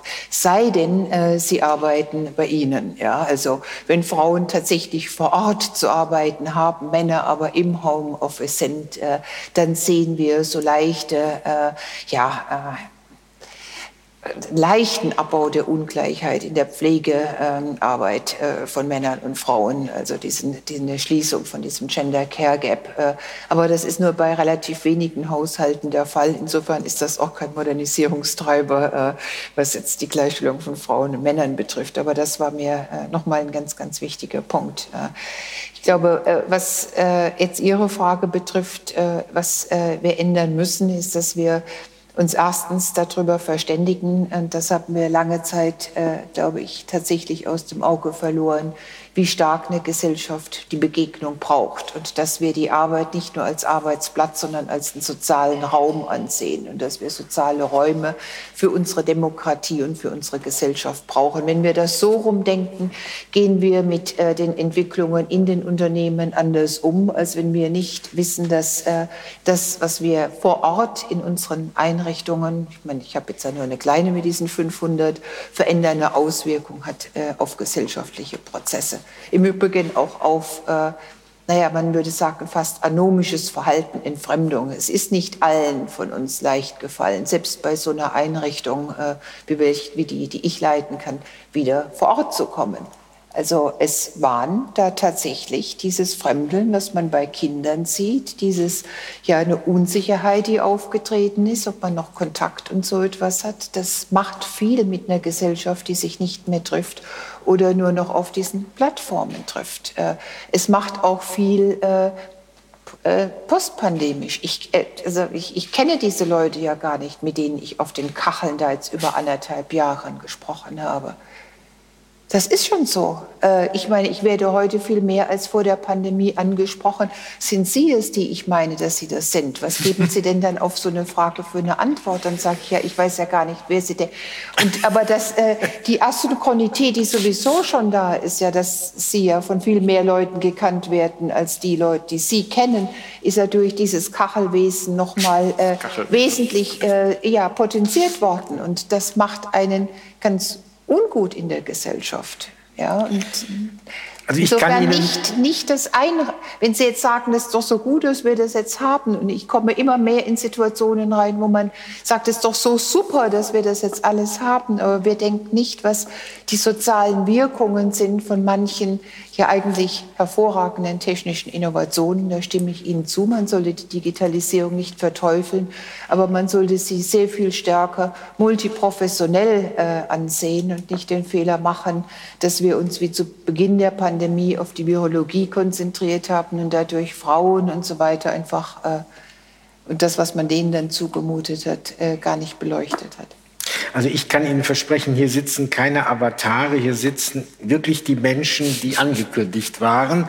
Das sage ich auch all denen, die uns von ferne zuschauen. Das Willy Brandt-Gespräch 2021 aus dem Umweltforum Berlin in Zusammenarbeit von Inforadio mit der Bundeskanzler Willy Brandt Stiftung, einer der inzwischen sieben auf Beschluss des Bundestages eingerichteten Politik, Polit, Politiker-Gedenkstiftungen des Bundes, aufgezeichnet am 28. September 2021, zwei Tage nach der Wahl. Was muss sich jetzt ändern? Darüber sprechen Jutta Almendinger, Kaiser Borgnes und Michael Hüter.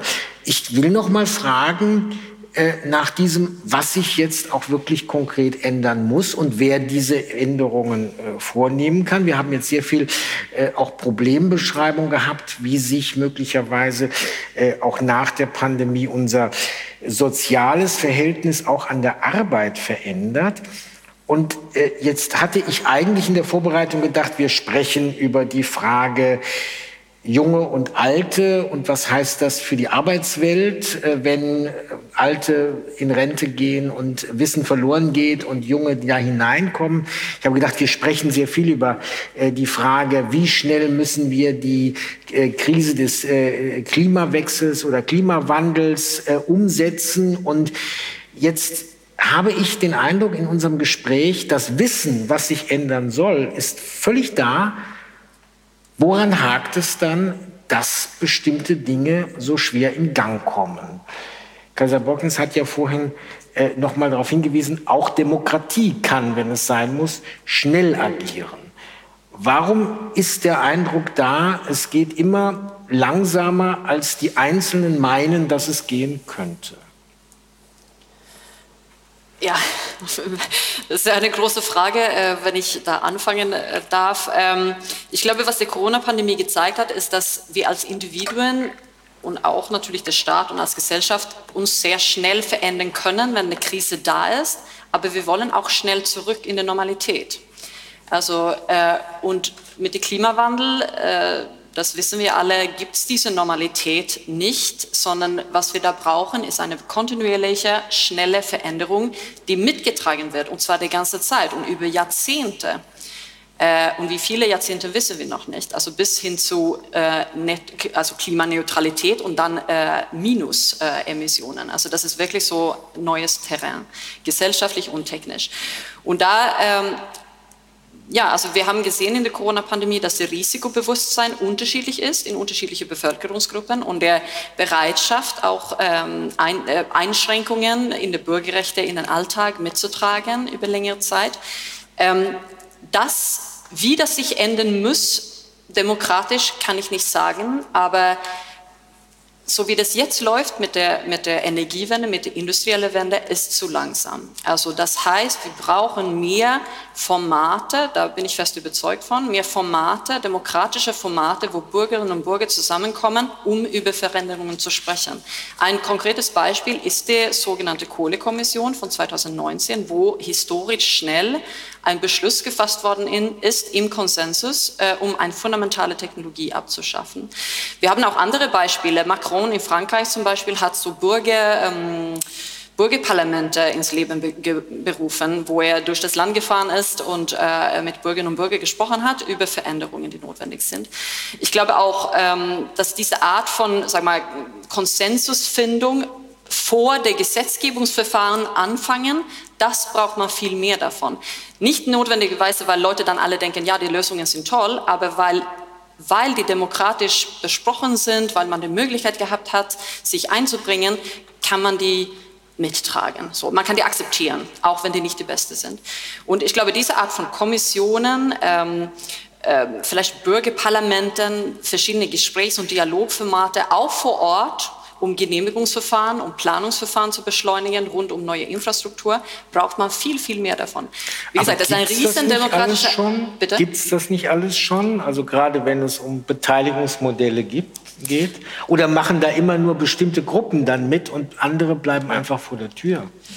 Naja, in der, mit Blick auf Energiewende so gibt es rund um die Frage, naja, will man ein Windrad 10 Meter links oder 10 Meter rechts haben da auf dem Feld? Dann gibt es natürlich Möglichkeit, äh, sich dazu zu beteiligen. Aber als Arbeitnehmer zum Beispiel gibt es relativ wenig Möglichkeiten, äh, Gespräche zu führen oder sich zu beteiligen zu der Frage, was soll mein Unternehmen eigentlich in Zukunft machen? Welche Technologien setzen sich durch? Äh, wie stehe ich da mit meinen Kompetenzen, mit, meinem, mit meiner Arbeit? Äh, ich glaube, da gerät man auch schnell in, in Wände, also auch in Widerstand, wenn man nicht solche Formate ausweitet. Das gibt zum Teil schon, gerade auf der kommunalen Ebene und auf der lokalen Ebene. Aber ich glaube, man braucht es in den Unternehmen, man braucht es auch regional, weil regional ist die entscheidende Größe für, für Wirtschaft und, und, und Arbeitnehmer, dass man schaut, was kann man regional Ähm, also welche Veränderungen passieren hier regional, zum Beispiel in, in, in, den ostdeutschen Bundesländern mit dem Kohleausstieg, dass man da auch viel mehr darüber spricht, was ist der neue Einstieg, was ist die neue Wertschöpfung, was, wo kann man Unternehmen hier eigentlich wie kann man sich positionieren. Und ich glaube, man braucht es auch politisch koordiniert, also von der höchste, eigentlich von höchster Ort. Wir hatten parallel mit der Kohlekommission auch zwei andere Kommissionen im Wärmebereich und Verkehrsbereich. Die sind beide gescheitert. Ähm, ich glaube, hier braucht man viel mehr, also Energiewendeministerium oder so wird es nicht geben, aber so eine Art Koordinierungsstelle, Planungsstelle, ähm, Kontaktstelle für Bürgerinnen und Bürger in unterschiedliche Rollen. Ähm, ja, das glaube ich brauchen wir, um gerade diese Legitimität und Konsensfindung als Prozess zu sehen äh, und dann dadurch auch größere Schritte in Richtung, ähm, ja, Richtung Transformation zu nehmen. Wobei ja nicht alles immer im Konsens geht. Äh, das ist ja, glaube ich, ein ganz wichtiger Punkt. Ich glaube, das ist die entscheidende Frage. Welche Kraft billigen wir nach dem gefundenen Konsens und dem Kompromiss unter dem gefundenen, dem gefundenen Kompromiss im parlamentarischen Raum noch den Vetospielern zu. Und äh, nehmen wir mal Beispiele. Die Energiewende ist ja nicht, scheitert ja nicht daran oder ist nicht daran problematisch, dass wir nicht irgendwie die Gesetze, äh, die Ziele da vereinbart hätten. Aber wir haben die Stromtrassen nicht. Südlink sollte nächstes Jahr fertig werden. Das ist die eine große, die da im Thüringer Wald nach Bayern runtergeht. Denn was Folge der Energiewende ist, dass der Ort der Energieproduktion viel weiter weg ist vom Ort des Energiebedarfs.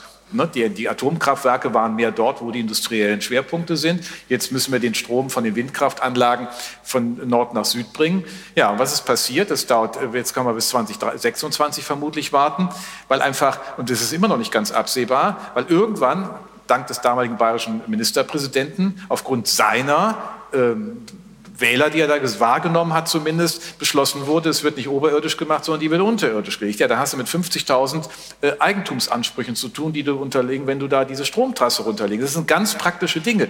Das ist ja, jetzt kann man sagen, diese politische Entscheidung war, äh, was war die populistisch oder war die Rücksichtnahme oder war sie einfach unverantwortlich? Denn wenn wir die Energiewende wollen und wir brauchen sie, wir brauchen eine, einen Ausstieg aus der fossilen Energieproduktion, dann müssen wir diese Dinge ja leiten. Also es fehlt ja nicht an den Gesetzen. Wir haben ein Klimagesetz aus dem Jahr 2019, das Mobilität und Wohnen in ein Zertifikatesystem überführt, so wie es auf dem europäischen Rahmen auch stattfinden muss. Wir haben einen europäischen Rahmen, Fit for 55, um in 2030 die 55 Prozent Minderung hinzubekommen. Das ist, das ist da, das ist nicht unser Problem. Unser Problem ist, dass wir die Verlässlichkeit der Rahmenbedingungen nach unten durchbringen müssen, entweder im Verwaltungshandeln oder für die, die es machen. Warum sind die Investitionen noch nicht auf Vorkrisenniveau? Weil das Maß der Unsicherheit gestiegen ist über die Verlässlichkeit der Rahmenbedingungen. Wir müssen jetzt, also wie soll denn ein Chemiewerk künftig oder nehmen Sie Papier erzeugen, genauso energieintensiv funktionieren, wenn wir nicht die Wasserstoffperspektive haben und denn nur über Wasserstoff und dann brauchen wir grünen Wasserstoff, sonst ist auch nichts gewonnen, müssen wir das hinbewegen. Das heißt, wir stehen auch vor Fragen, und das ist, die, die, glaube ich, der zweite Aspekt. Erstens, wie viel Kraft billigen wir dem Vetospieler noch zu vor Ort, nachdem alles schon geregelt ist, alles in gesetzlichen Verfahren demokratisch äh, beschlossen ist. Und die zweite Frage, wir müssen aber allen auch alle Wahrheiten erzählen. Denn dazu gehört doch auch, dass die Vorstellung, selbst vom Klimarat, dass die äh, 80 Prozent äh, fossile Energieproduktion nur durch Windräder ersetzt werden kann, äh, schlicht nicht aufgeht. Also müssen wir auch über Atomenergie reden. Das kann uns schocken, vor allem nur in Deutschland, aber äh, in Frankreich schockt es niemanden. Also wir müssen uns dieser Frage stellen. Wir werden das nicht verdrängen. Die zweite Frage ist, auch da weist der, der, der UN-Klimarat hin, dass wir die Umweltsenken brauchen, also die Meere, die Wälder, um Entnahme von CO2. Wir brauchen negative Emissionen. Diese ganzen Projektionen gehen nur auf mit negativen Emissionen. Also wir müssen dazu aber auch aktiv etwas tun, denn die Aufnahmefähigkeit der Meere, der Ozeane ist eher beschränkter, als wir erwartet haben. Und wir können natürlich den Brasilianern Prämien zahlen, damit sie da unten wieder aufforsten mit hohem Wirkungsgrad. Das kann man alles tun, reicht aber nicht. Ja, was ist mit äh, Entnahme von CO2 aus der Atmosphäre, Carbon Capture and Storage? Und wenn ich durch Brandenburg fahre, stehen über die gelben Kreuze. Hier darf nicht verpresst werden. Also ich will nur einfach sagen, wir müssen die Konflikte auch ansprechen. Wenn wir so tun, als kommen wir da durch, indem wir das alles äh, nur ignorieren, das wird halt auch nicht gelingen. Also das ist das zweite Problem, das mir, äh, wenn ich gerade die, die, Klimafrage nehme, im Wege steht, wo ich glaube, wenn wir das nicht öffentlich diskutieren und darüber auch ein Einvernehmen herstellen, werden wir in der Zielerreichung scheitern. Und dann nach den jetzigen Projektionen werden wir nicht äh, bei unter zwei Grad sein, sondern wenn alles gut geht, dann bricht die Welt, das sagt auch Edenhofer, nicht gerade zusammen, wenn wir bei 1,7 sind im Jahr 2050. Aber äh, das sind enorme Anstrengungen enorme Anstrengungen und die müssen alles mobilisieren. Und das ist noch nicht angekommen. Also insofern Sie fragen, was, woran hängt? Äh, das Ziel ist ja formuliert. An dem Ziel deutet auch keiner. Aber die Frage ist, welche Maßnahmen kriegen wir in der Gesellschaft kompromissfähig?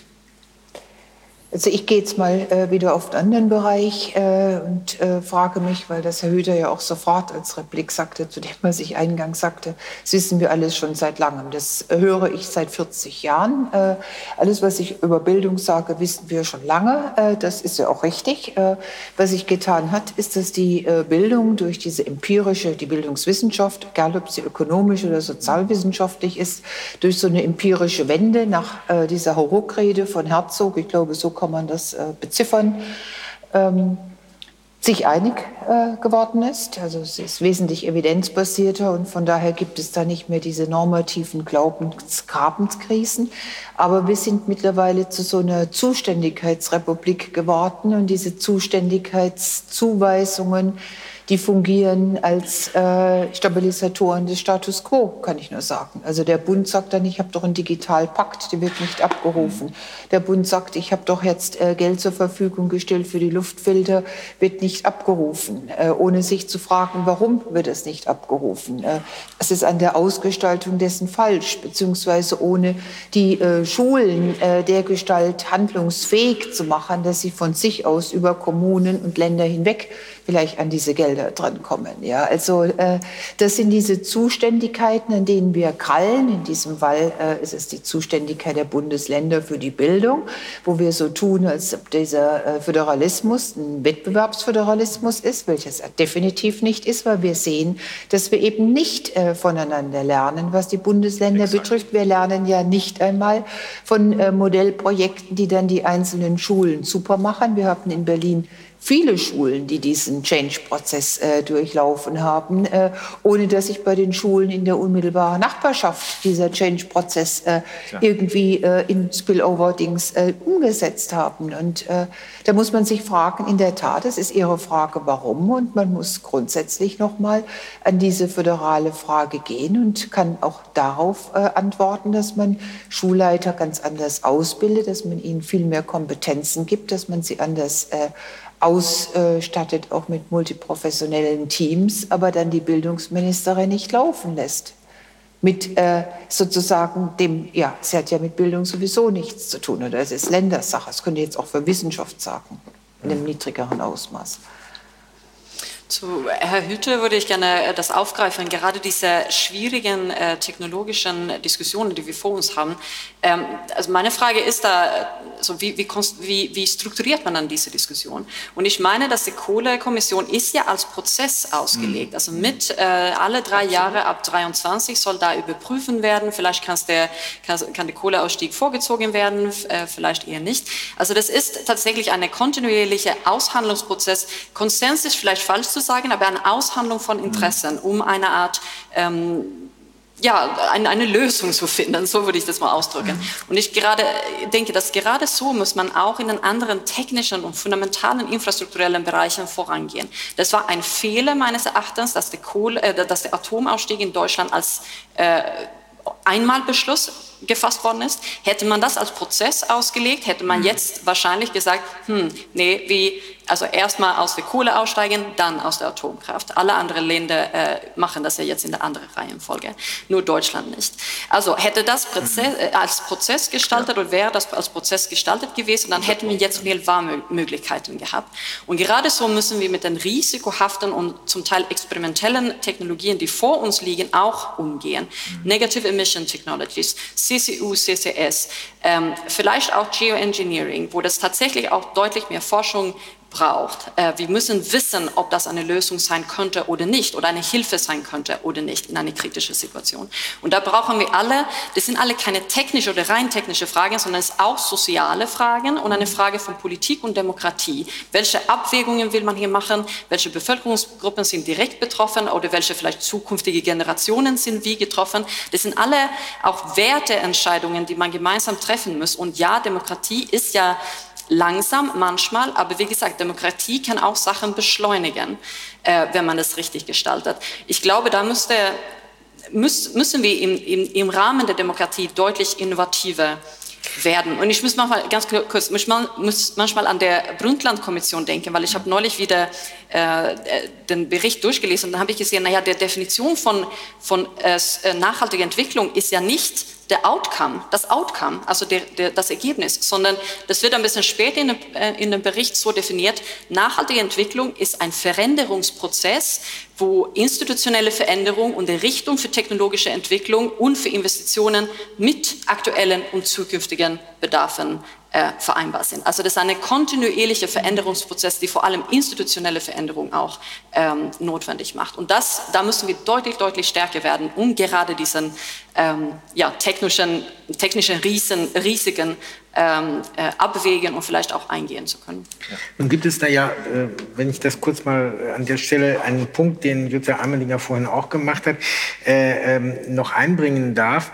Äh, nun können wir ja zwischen den Fachkommissionen, die sich über etwas unterhalten und wo sozusagen dann auch äh, verschiedene Verbände mit unterschiedlichen Richtungen zu einem Thema, zur Energie oder äh, zu Verkehr sich äh, zusammenfinden und auch streiten. Das ist eine Ebene. Dann gibt es die Ebene der gewählten Parlamentarier, die auch wirklich legitimiert sind, ähm, Entscheidungen zu treffen.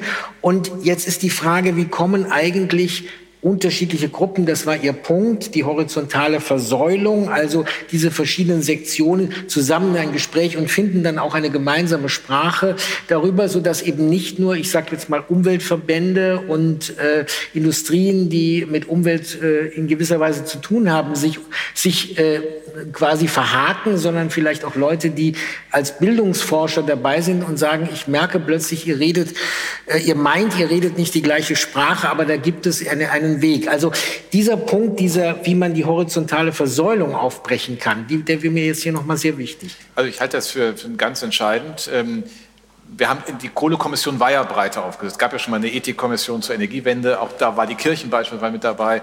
Ähm, also da hat man versucht, mehr Perspektiven zusammenzubringen. Äh, vor allen Dingen hat es erwähnt, was in der Pandemie geschehen ist. Ich glaube, wir haben in Berlin einen sehr engen, eigentlich nur einen virologiebasierten Politikberatungsdiskurs gehabt. Ähm, wir haben in Nordrhein-Westfalen mit dem NRW Corona-Expertenrat einen anderen Ansatz gehabt. Da wir äh, Medizinethik dabei, Frau Wob. also es waren ganz viele Perspektiven. Wo man fragen kann, hat das schon gereicht? Aber ich glaube, wir müssen diese Perspektiven zueinander bringen. Das ist der entscheidende Punkt. Denn am Ende geht es ja um eins. Wir haben ja in dem ersten Teil, wenn Sie wollen, unserer Diskussion sehr, sehr stark über die soziale Stabilisierung von Menschen gesprochen, weil sie in Arbeitsbezügen sind, weil sie davon ausgehen können, sie können ihre Handlungsmöglichkeiten auch in die Zukunft ein Stück fortdenken, sonst entsteht ja keine Sicherheit. Und, und das alles muss ja irgendwo seinen Ausdruck finden. Ich glaube, das ist eigentlich die Botschaft dieser, dieser zwei äh, Diskussionsstränge, die wir haben, wenn wir den Menschen dadurch auch ein Maß an Einschätzbarkeit geben. Ich würde gar nicht per se Sicherheit sagen, aber Einschätzbarkeit dessen, was da im Prinzip kommt, dadurch, dass sie wissen, es sind eigentlich alle relevanten Themen am Tisch vertreten. Äh, und dass es nicht sozusagen von einem her nur getrieben wird. Und dass auch äh, Sorgen und Nöte ernst genommen werden und man auch Antworten finden kann. Nicht, dass sie etwas an der eigentlichen Notwendigkeit ändern. Wir müssen handeln.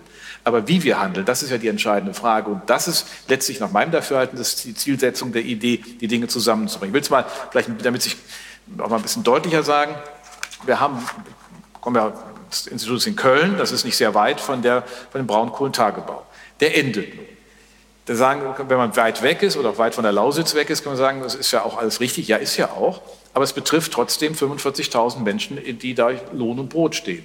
Und die für sich fragen, was heißt das für mich? Wenn dann aus Kreisen von Fridays for Future gesagt wird, ja, es gibt halt immer welche, die, die verlieren, so nach dem Motto, das müsste man hinnehmen, dann ist das kein Diskursbeitrag, der uns dabei hilft. Und das muss man dann auch mal adressieren können. Das heißt, wir müssen schauen, dass es, es geht nicht um, dass wir einfach da Subventionen hinschicken, sondern dass wir kluge Lösungen finden. Und ich glaube, am Ende des Tages, ich finde das ein super Gedanke, wir mit dem Prozess, also ne, diese Dinge nicht einmalig, sondern genau, so hätten wir es eigentlich auch mit, der, mit dem Stichwort Energiewende an sich machen müssen und da hätte man verschiedene Themen aufrufen können, ähm, weil wir auch mehr Dinge einbinden können. Man lernt ja auch, man lernt ja auch vielleicht, dass Perspektiven verloren gegangen sind. die wir damit reinnehmen können. Und dass dadurch dann auch eine andere Bereitschaft entsteht, das letztlich im demokratischen Raum dann aufzunehmen. Denn letztlich, im Grunde sind doch diese Kommissionsversuche, einen, einen Vorraum des Parlaments zu schaffen.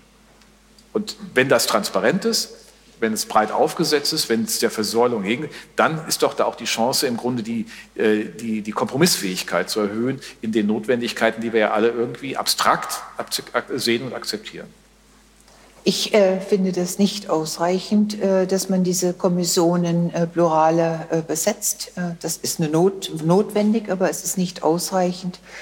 Das wissen wir, das wissen Sie genauso wie ich. Ähm, ich habe jetzt noch von den Disziplinen her ein breiteres aufgestelltes Institut, weil ich weit mehr als Ökonomen habe. Wir haben auch. Aber ja, ja, ich möchte da jetzt gar nichts. Ich möchte jetzt gar kein, ich möchte gar nichts.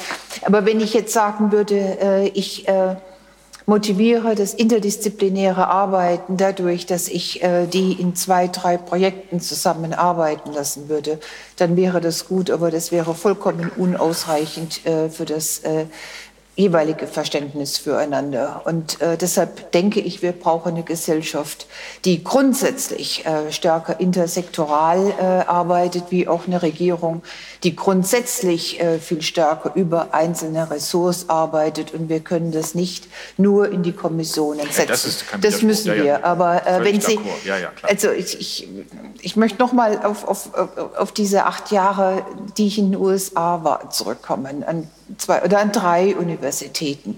Ich wurde da unterrichtet von Politikern, ich wurde unterrichtet von führenden Unternehmen. Äh, das war gang und gäbe, dass es da äh, zwischen der Wissenschaft, der Politik, der Wirtschaft ein Hin und Her außerordentlichen Ausmaßes gab. Ich musste kämpfen, wirklich mega äh, mit der Universität München, dass ich nicht nur für drei Jahre für das Institut für Arbeitsmarkt und äh, Berufsforschung äh, freigestellt wurde. Und das war ja nur das Jahr 2005, dass es umgestellt wurde zu einem Armuts-, also Grundsicherungsinstitut, das ich ein viertes Jahr hatte. In der Zeit können Sie kaum was machen an einem institutionellen Veränderungsprozess. Und dann haben Sie die Klappe zugemacht. Ja, also entweder ich komme zurück nach München äh, oder, oder halt nicht. Ja, das, das wäre in anderen Ländern sogar nicht denkbar. Äh, dieses, und wir müssen es schon in die Schulen reinholen. Nicht umsonst fordern wir immer Demokratie in den Schulen. Wir müssen es an äh, die in die Ausbildungen reinholen. Wir müssen es an die Universitäten viel stärker und zwar in beide Richtungen, die man unsere Leute, die Studierenden viel mehr in unterschiedliche gesellschaftliche als auch umgekehrt. Und ich meine, ein Weg, äh, der auch in so eine Richtung natürlich geht, ist, dass man so etwas wie ein verpflichtendes soziales Jahr, das würde auch schon ein Stück helfen. Aber alles, was in so eine Richtung geht und was dann so eine Kommissionsarbeit, ich war ja am Anfang auch äh, in der Kohlekommission, bevor ich dann äh, nach Los Angeles äh, da äh, durfte und das dann nicht mehr äh, kompatibel war. Ähm, das müssen wir anlegen, dann laufen diese Kommissionen auch besser, weil ein größeres Grundverständnis für die jeweiligen anderen Positionen schon vorbereitet ist. Und es gibt vielleicht auch die Frage, wie wir bei der Themenfindung oder bei den Fragestellungen die horizontale Versäulung vermeiden. Richtig. Also neulich dachte ich, warum sprechen eigentlich nicht diejenigen, die sich überlegen, wie können wir den enormen Zementverbrauch in der Welt reduzieren, mit denen, die fragen, wie können wir eigentlich besser bauen in Zukunft. Diese, diese, diese Diskussionszirkel bleiben immer irgendwie für sich, obwohl sie eigentlich ganz intensiv zusammengehören. Genauso wie wir fragen, welche Rolle spielt eigentlich die Deindustrialisierung in bestimmten Regionen dafür, dass sie Demokratie dort schwerer transportieren können. Wir reden manchmal davon, ob wir sozusagen uns mit den Emissionen befassen müssen oder mit dem roten Milan, wenn es um, um, um Windkrafträder geht. Äh, wie kriegen wir solche sozusagen äh, Fragestellungen, die nicht auf den ersten Blick zusammengehören, eigentlich zusammen? Was können wir da äh, möglicherweise als Wirtschaft, als Gesellschaft, als Wissenschaft äh, vorantreiben? Oder passiert das schon und es bleibt nur, es wird eben nicht, wird eben nicht gestreamt? Nee, ich glaube, dass äh, deswegen, also zurück zu dieser äh, Frage, ich glaube, die Demokratie muss sich hier beweisen, dass es auch mehr ist. Natürlich ist das Parteiensystem das Wichtigste vor Ort, regional und dann auch national. Das ist das wichtigste äh, Mittel, die wir haben, um diese ähm, Interessen, Strömungen, Werten zu kanalisieren und, und zu Beschlüsse zu kommen, gemeinsam. Aber die Demokratie muss auch vitaler werden. Also Kommissionen ist eine Methode, um Menschen zusammenzubringen, zum Beispiel aus der Bauwirtschaft, aus der Forstwirtschaft und aus der Zementindustrie und Stahlindustrie, um zu sprechen, naja, wozu nutzen wir denn unsere Bäume? Ähm, in langlebige Produkte, in der, in der ähm, Gebäudebereich, dann vielleicht mit weniger Stahl und Zement äh, oder eher als Kraftstoff in den Autos. Also ich glaube, da sind gerade äh, im Vor- Vorbereich zu den Gesetzgebungsverfahren ist das eine nützliche Institution, eine hilfreiche Institution. Aber ich glaube, man braucht auch andere. Da habe ich keine finale Antwort dazu, aber ich finde diese, diese Idee von Macron mit Bürgerparlamente eigentlich ganz charmant. Warum nicht einfach über ein paar Themen sprechen in neue Formate, auch mit dem höchsten Chef des Landes? Ähm, ich komme natürlich dann auch äh, häufig zurück zum Thema Mitbestimmung in den Unternehmen. Wir wissen, dass äh, mitbestimmte Unternehmen krisenfester, resilienter sind als andere Unternehmen. Unternehmen. Ähm, und äh, ganz konkret im Bereich der IGBCE, in den energieintensiven Industrien, die wirklich ganz vorne steht in dieser Konflikt zwischen Arbeit und Umwelt äh, oder Wirtschaftlichkeit und Umwelt, da ist der Diskurs anders geworden. Das, das ist jetzt anders. Man, man, man, das, das, ist angekommen, dass äh, sozusagen durch Innovation können wir hier Beschäftigung erhalten, können wir Wertschöpfung erhalten. Durch Innovation, äh, durch Investitionen äh, können wir quasi zukunftsfähig genau. machen, äh, werden. Also das ist nicht ein Konflikt zwischen Arbeit und Umwelt, sondern wirklich die Bedingungen einander, äh, gerade in Zeiten der Transformation. Und da ist auch das Thema, na ja, was tut dann der Gesetzgeber, um Mitbestimmung zu ermöglichen, zu unterstützen, um Menschen so zu befähigen, als kollektiv im Unternehmen, nicht nur individuell durch Bildungsmöglichkeiten, sondern kollektiv im Unternehmen als gemeinsame Beschlussfasser. Ähm, das sind solche Fragen auch wichtig. Aber ich glaube, da braucht man wirklich an mehrere Ebenen in Unternehmen, aber lokal, regional und auf der Bundesebene und wahrscheinlich auch europäisch. Wir müssen ja eigentlich äh, über komparative Vorteile in der Energiewende denken in Europa. Wo wird dann erneuerbare Energien erzeugt? Naja, vielleicht nicht in ein dicht besiedeltes äh, dicht besiedelte Stadt so in Deutschland, sondern wahrscheinlich besser an der Ostküste, äh, an der Nordseeküste. Äh, wo wird grüner Wasserstoff hergestellt? Wahrscheinlich am besten in Dänemark, in, in Niederlande, äh, vielleicht auch in Schweden und Norwegen. Oder in der Lausitz, die möchte da auch. Und Lausitz, genau, das ist auch nicht so dicht besiedelt. Da gibt es auch eine gute Energieinfrastruktur und auch gute Kenntnisse äh, unter den Beschäftigten. Klar, aber ich glaube, da muss man sozusagen auch auf europäischer Ebene diese ähm, Energiewende komparativ denken oder als komparative Vorteile. Wo machen wir was, damit wir zusammen dann Absolut. aus und durch diese Krise kommen? Wir haben noch gar nicht darüber gesprochen, dass alles dieses, was wir tun, ja auch beispielgebend für die Welt sein soll. Denn das Klimathema, ich meine, wenn wir es in Deutschland lösen, ist es für die Welt irrelevant. Also das kann man ja mal ganz sagen. Die zwei Prozent, die wir für CO2 ausstoßen, ist kein Argument gegen unsere Anstrengung, aber es ist ein Argument dafür, es so zu tun, dass es für andere beispielgebend ist. Über die technologische Innovation, genau wie Sie es beschrieben haben, auch über die Frage der sozialen Kohäsionssicherung, die wir dabei betreiben. Ich glaube, dass die Sozialpartnerschaft in der Tat hier ein wichtiges Instrument ist oder eine wichtige Institution ist, die wir in Deutschland haben, die viel besser als in anderen ja auch die Dinge zusammenführt, die ja weit über die Frage der Löhne oder der Arbeitszeiten hinausgeht, weil wir über Bildung reden, weil wir auch über Befähigung, Employability-Maßnahmen in einer alternden Belegschaft reden, weil sich die Altersstruktur verändert. Und das, glaube ich, zum Tragen zu bringen, ist die eine Herausforderung. Denn wir müssen es ja schaffen, so, so illusorisch es manchmal klingen mag, aber wir müssen es schaffen, so etwas zu machen, was Olaf Scholz ja zu Recht in Diskussion hat, als Klimaclub äh, beschreiben, dass in der Welt große Gesellschaften zusammenkommen. Äh, am besten wäre die USA, Kanada, Australien mit Europa zusammen. Das wäre schon mal ein Wort.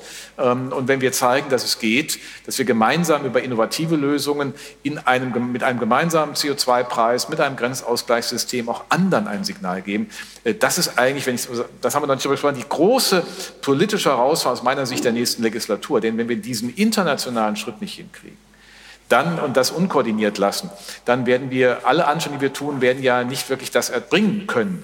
Und äh, auch dann wird erst das Argument greifbar, die Demokratien können es. Und damit zeigen wir auch im Systemkonflikt mit China, äh, was man, wie man es vielleicht dann doch besser macht, mit Einbindung, mit Partizipationsmodellen, mit all dem, was wir im Grunde hier besprochen haben. Ich will einfach sagen, das ist, also wir haben sozusagen eine doppelte Herausforderung, es so zu machen, so, so zu, in unserer demokratischen äh, Grundverfasstheit, es verlässlich zu machen mit der ethischen Orientierung, dass es gemeinsam gelingen muss und damit auch eine, eine, diese Gesellschaft als Ganzes mitzunehmen. Das ist anstrengend, aber es ist der Ertrag, der da winkt, ist ja auch riesig, wenn wir dadurch diesen internationalen Hebel hinbekommen. Und wir sind schon weit. Also das möchte ich einfach noch mal ganz, ja. ganz, um auch mal Positives zu sagen. Wir sind weit, äh, weil die Beschäftigten das wissen und weil sie es angenommen haben und oft nur nicht wissen, wie sie von hier nach da kommen. Aber das ist ja viel besser, äh, als äh, wenn wir erst noch sie überzeugen müssten, dass es äh, Wandler und Wandlungen geben muss und dass es Innovationen geben muss. Äh, und von daher ist ein ganz großer Teil der Aufgabe schon gemacht, um das mal auch positiv zu sagen. Ja. Da kommen Sie dann wieder meinem Optimismus vom Anfang doch etwas näher, nicht? Ja, aber nicht durch die Krise. Nicht? Nein, also das, äh, Sie waren ja so krisenfreundlich. Also insofern so Krisen, Hauptsache, Hauptsache Krisenfolgen, Krisenfolgen optimistisch. Das werde ich irgendwie zunehmend weniger, ob man wirklich so viel gelernt hat. Aber da wollte ich noch mal, das, ich meine, die Beschäftigtenstichprobe, das war ja keine äh, von Corona groß affizierte, mhm. aber dass die zwischen 2017 und äh, 2020 tatsächlich sagen, ja, mein Job wird sich verändern und ich gehe da mit und ich bin bereit, äh, da mitzugehen äh, und eigentlich nur noch eine Handreichung brauchen. Das ist doch super. Jetzt würde ich gerne zum Schluss äh, noch mal daran erinnern, wir sind äh, hier kurz nach einer Bundestagswahl. Es gibt eine neue Zusammensetzung des Parlaments. Eine äh, Moderationskollegin hat vor ein paar Tagen die schöne Formulierung gebraucht, vor der Wahl gibt es Freibier, danach wird reiner Wein eingeschenkt. Da ist, bin ich mir nie so sicher, ob die Reihenfolge auch so stimmt. Ähm, wir haben jetzt ganz wenig darüber gesprochen, was relativ konkret die Bundespolitik, die äh, parlamentarische Arbeit, die zukünftige Regierung, wer auch immer das ist, äh, nun in diesem Feld, über das wir sprechen, äh, vielleicht konkret tun sollte. Deshalb meine Frage an Sie, trauen Sie dem politischen Personal zu, das mit uns, mit der Gesellschaft, mit den Unternehmen, mit den Gewerkschaften nun wirklich anzupacken und was erwarten Sie von denen, was die jetzt sich als erstes auf die Tagesordnung stellen sollten? Michael Hüter von Sie. Also natürlich traue ich Ihnen zu. Das wäre ja dann, äh, könnten wir ja gleich aufhören. Ähm, äh, nein, also ich, da bin ich auch Einzelgesprächen, aber insgesamt, äh, das ist nicht das, auch hier nicht das Erkenntnisproblem. Wir haben ja vielleicht die Chance, so einen Zauber des Neuanfangs zu erleben. Wenn ich mal so sagen darf, dass diese Bundestagswahl doch äh, in ihrer Grundaussage ein, ein tolles demokratisches Testat ist. Wenn ich mir anschaue im Vergleich zu anderen äh, westlichen Ländern, wie dort randständige Gruppen oder extremiste Gruppen, nehmen Sie Front National, nehmen Sie die Brexiteers in Großbritannien oder nehmen Sie Trumpisten oder nehmen Sie, was Sie sich denken können, in vielen anderen Ländern politikbestimmt sind und damit erstmal sozusagen viele andere Fragen aufwerfen, stellen wir doch erstmal ich zumindest fest, dass die Extremen ähm, beide verloren haben, keinen Einfluss auf die Politik haben. Die Politik findet in der Mitte statt. Da werden Koalitionen gebildet. Das schafft doch auch die Perspektive, übergreifend über verschiedene Lager die Dinge zusammenzuführen. Also innovative bürgerliche Milieus mit ähm, sozusagen besonders äh, vielleicht klimabewussten bürgerlichen Milieus, mit dem Gedanken auch einer äh, angemessenen Gestaltung ähm, des Sozialsystems zusammenzuführen, in einer modernen Art und Weise, also wirklich auch einen Neuanfang zu definieren. Deswegen ähm, ich bin eigentlich von, der, von dem Wahlergebnis her eher sehr positiv gestimmt, dass wir das in den Griff kriegen. Die Botschaft muss sein, wir brauchen nachher einen anderen Ansatz des Regierens. Denn wenn äh, da oben in der Bundesregierung, sagen wir mal, es der Anfang des politischen Systems ist, keine Kooperationsbereitschaft zwischen Ministerien besteht, dann wird es unten auch nicht stattfinden. Und was man in der letzten Legislatur leider zur Kenntnis nehmen musste, die Kooperationsbereitschaft zwischen den Ministerien ist auf ein Mindestmaß gesunken. Die Abstimmung zwischen Ministerien ist eine schiere Katastrophe. Ähm, und die Steuerung hat nicht mehr stattgefunden. Und das ist etwas, wo eine so funktioniert. Dann haben Sie eine komplette äh, Silo-Entwicklung der einzelnen Ministerien. Und wir stellen fest, alle Themen, die wir diskutiert haben, oder die großen Disruptionen, Digitalisierung, Dekarbonisierung, demografische Alterung, Dekolonisierung, gehen ja quer durch. Ich habe ja in je, fast in jedem Ressort eine Betroffenheit. Das heißt, wir brauchen auch eine effiziente Steuerungsführung. Wir müssen einen Spirit auch der Kooperations- und Zusammenarbeitsperspektive in den Ministerien wiederherstellen. Also äh, kann ich dann sagen, was, was man da erleben konnte, und das haben sicher viele andere auch erlebt, und es wird ja auch bestätigt aus dem, was die Akteure sagen, ist schier eine Katastrophe gewesen. Es, es war kein gutes Regieren. Und das muss sich ändern. Es kann nur mit gutem Regieren, auch im handwerklich guten Regieren, dass man gemeinsame Perspektiven, man hat eine gemeinsame Verantwortung. Und wie gesagt, manchmal gibt es ja den Zauber des Anfangs. Kaiser Borgnitz. Ja, äh, ist die Frage, ja, traue ich denen das zu? Äh, da würde ich auch so antworten, ja, das müssen wir ja. Man ist ja auch teilweise da mitverantwortlich, äh, sozusagen auch. Das ist ja nicht nur, die haben der, den Mandat bekommen, das Mandat bekommen und dann äh, mischt man sich nicht mehr ein, sondern da ist natürlich, äh, die Diskussion geht ja weiter und die Diskurs in der ganzen Gesellschaft und die Sachen, die wir brauchen. Ähm, ich glaube, dass äh, dieses Land schon bereit ist für diese Transformationsschritte äh, im wie angesprochen worden ist, also Dekarbonisierung, Digitalisierung und, und bei anderen auch ähm, Investitionsbedarf, Infrastrukturinvestitionen und so weiter. Ähm, ich mache mich Sorgen, dass man die andere Schiene vergisst, die soziale Sicherheitsschiene. Ich glaube, das geht nur gemeinsam.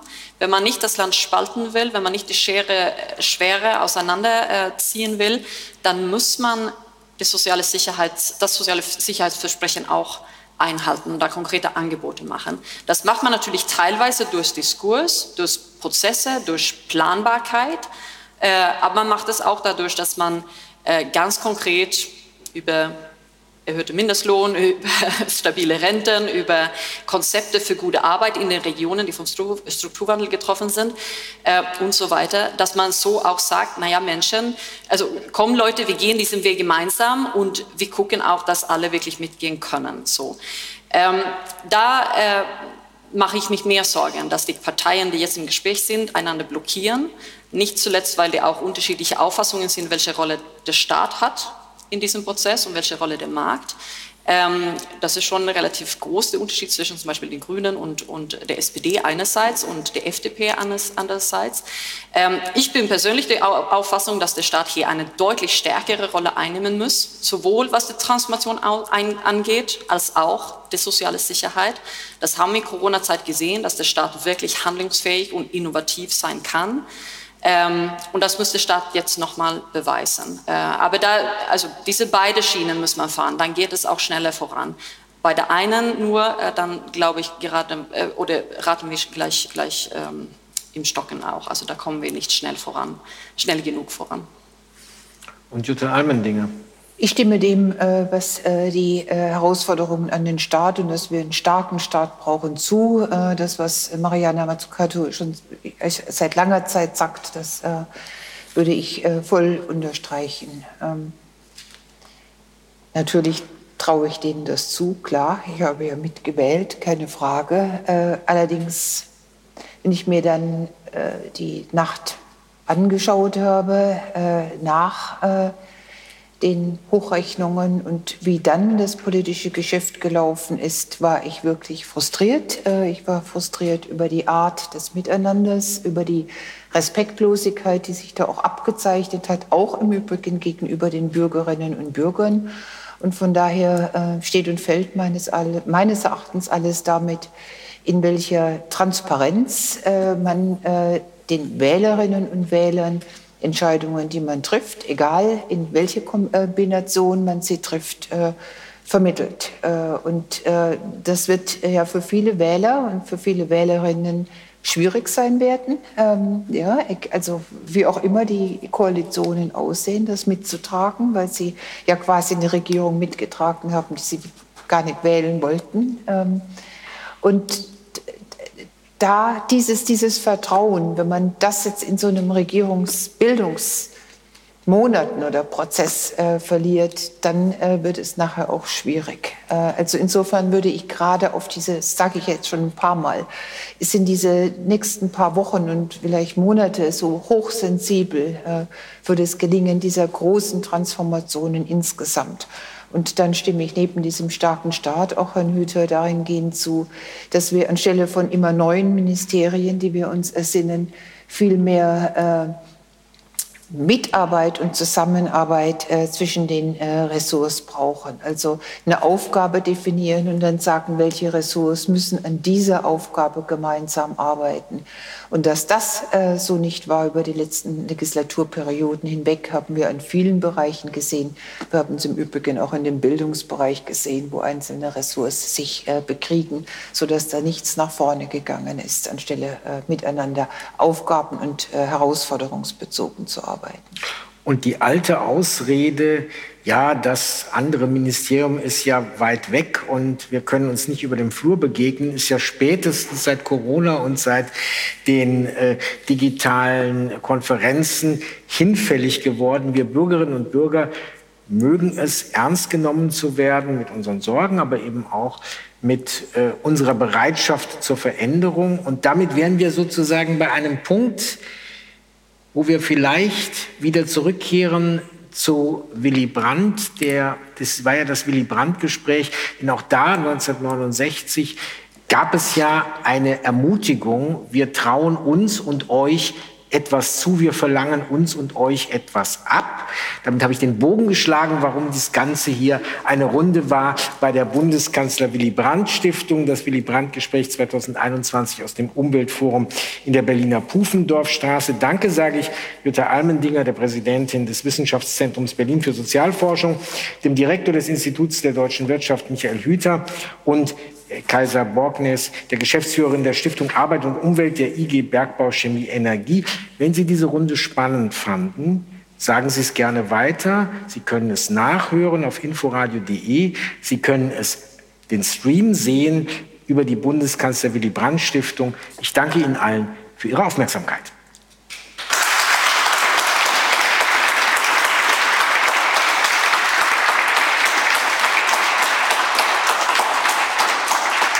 Danke.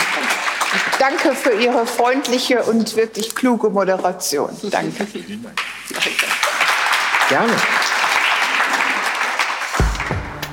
Dies war ein Podcast der Bundeskanzler Willy Brandt Stiftung. Für mehr besuchen Sie uns auf www.willy-brandt.de.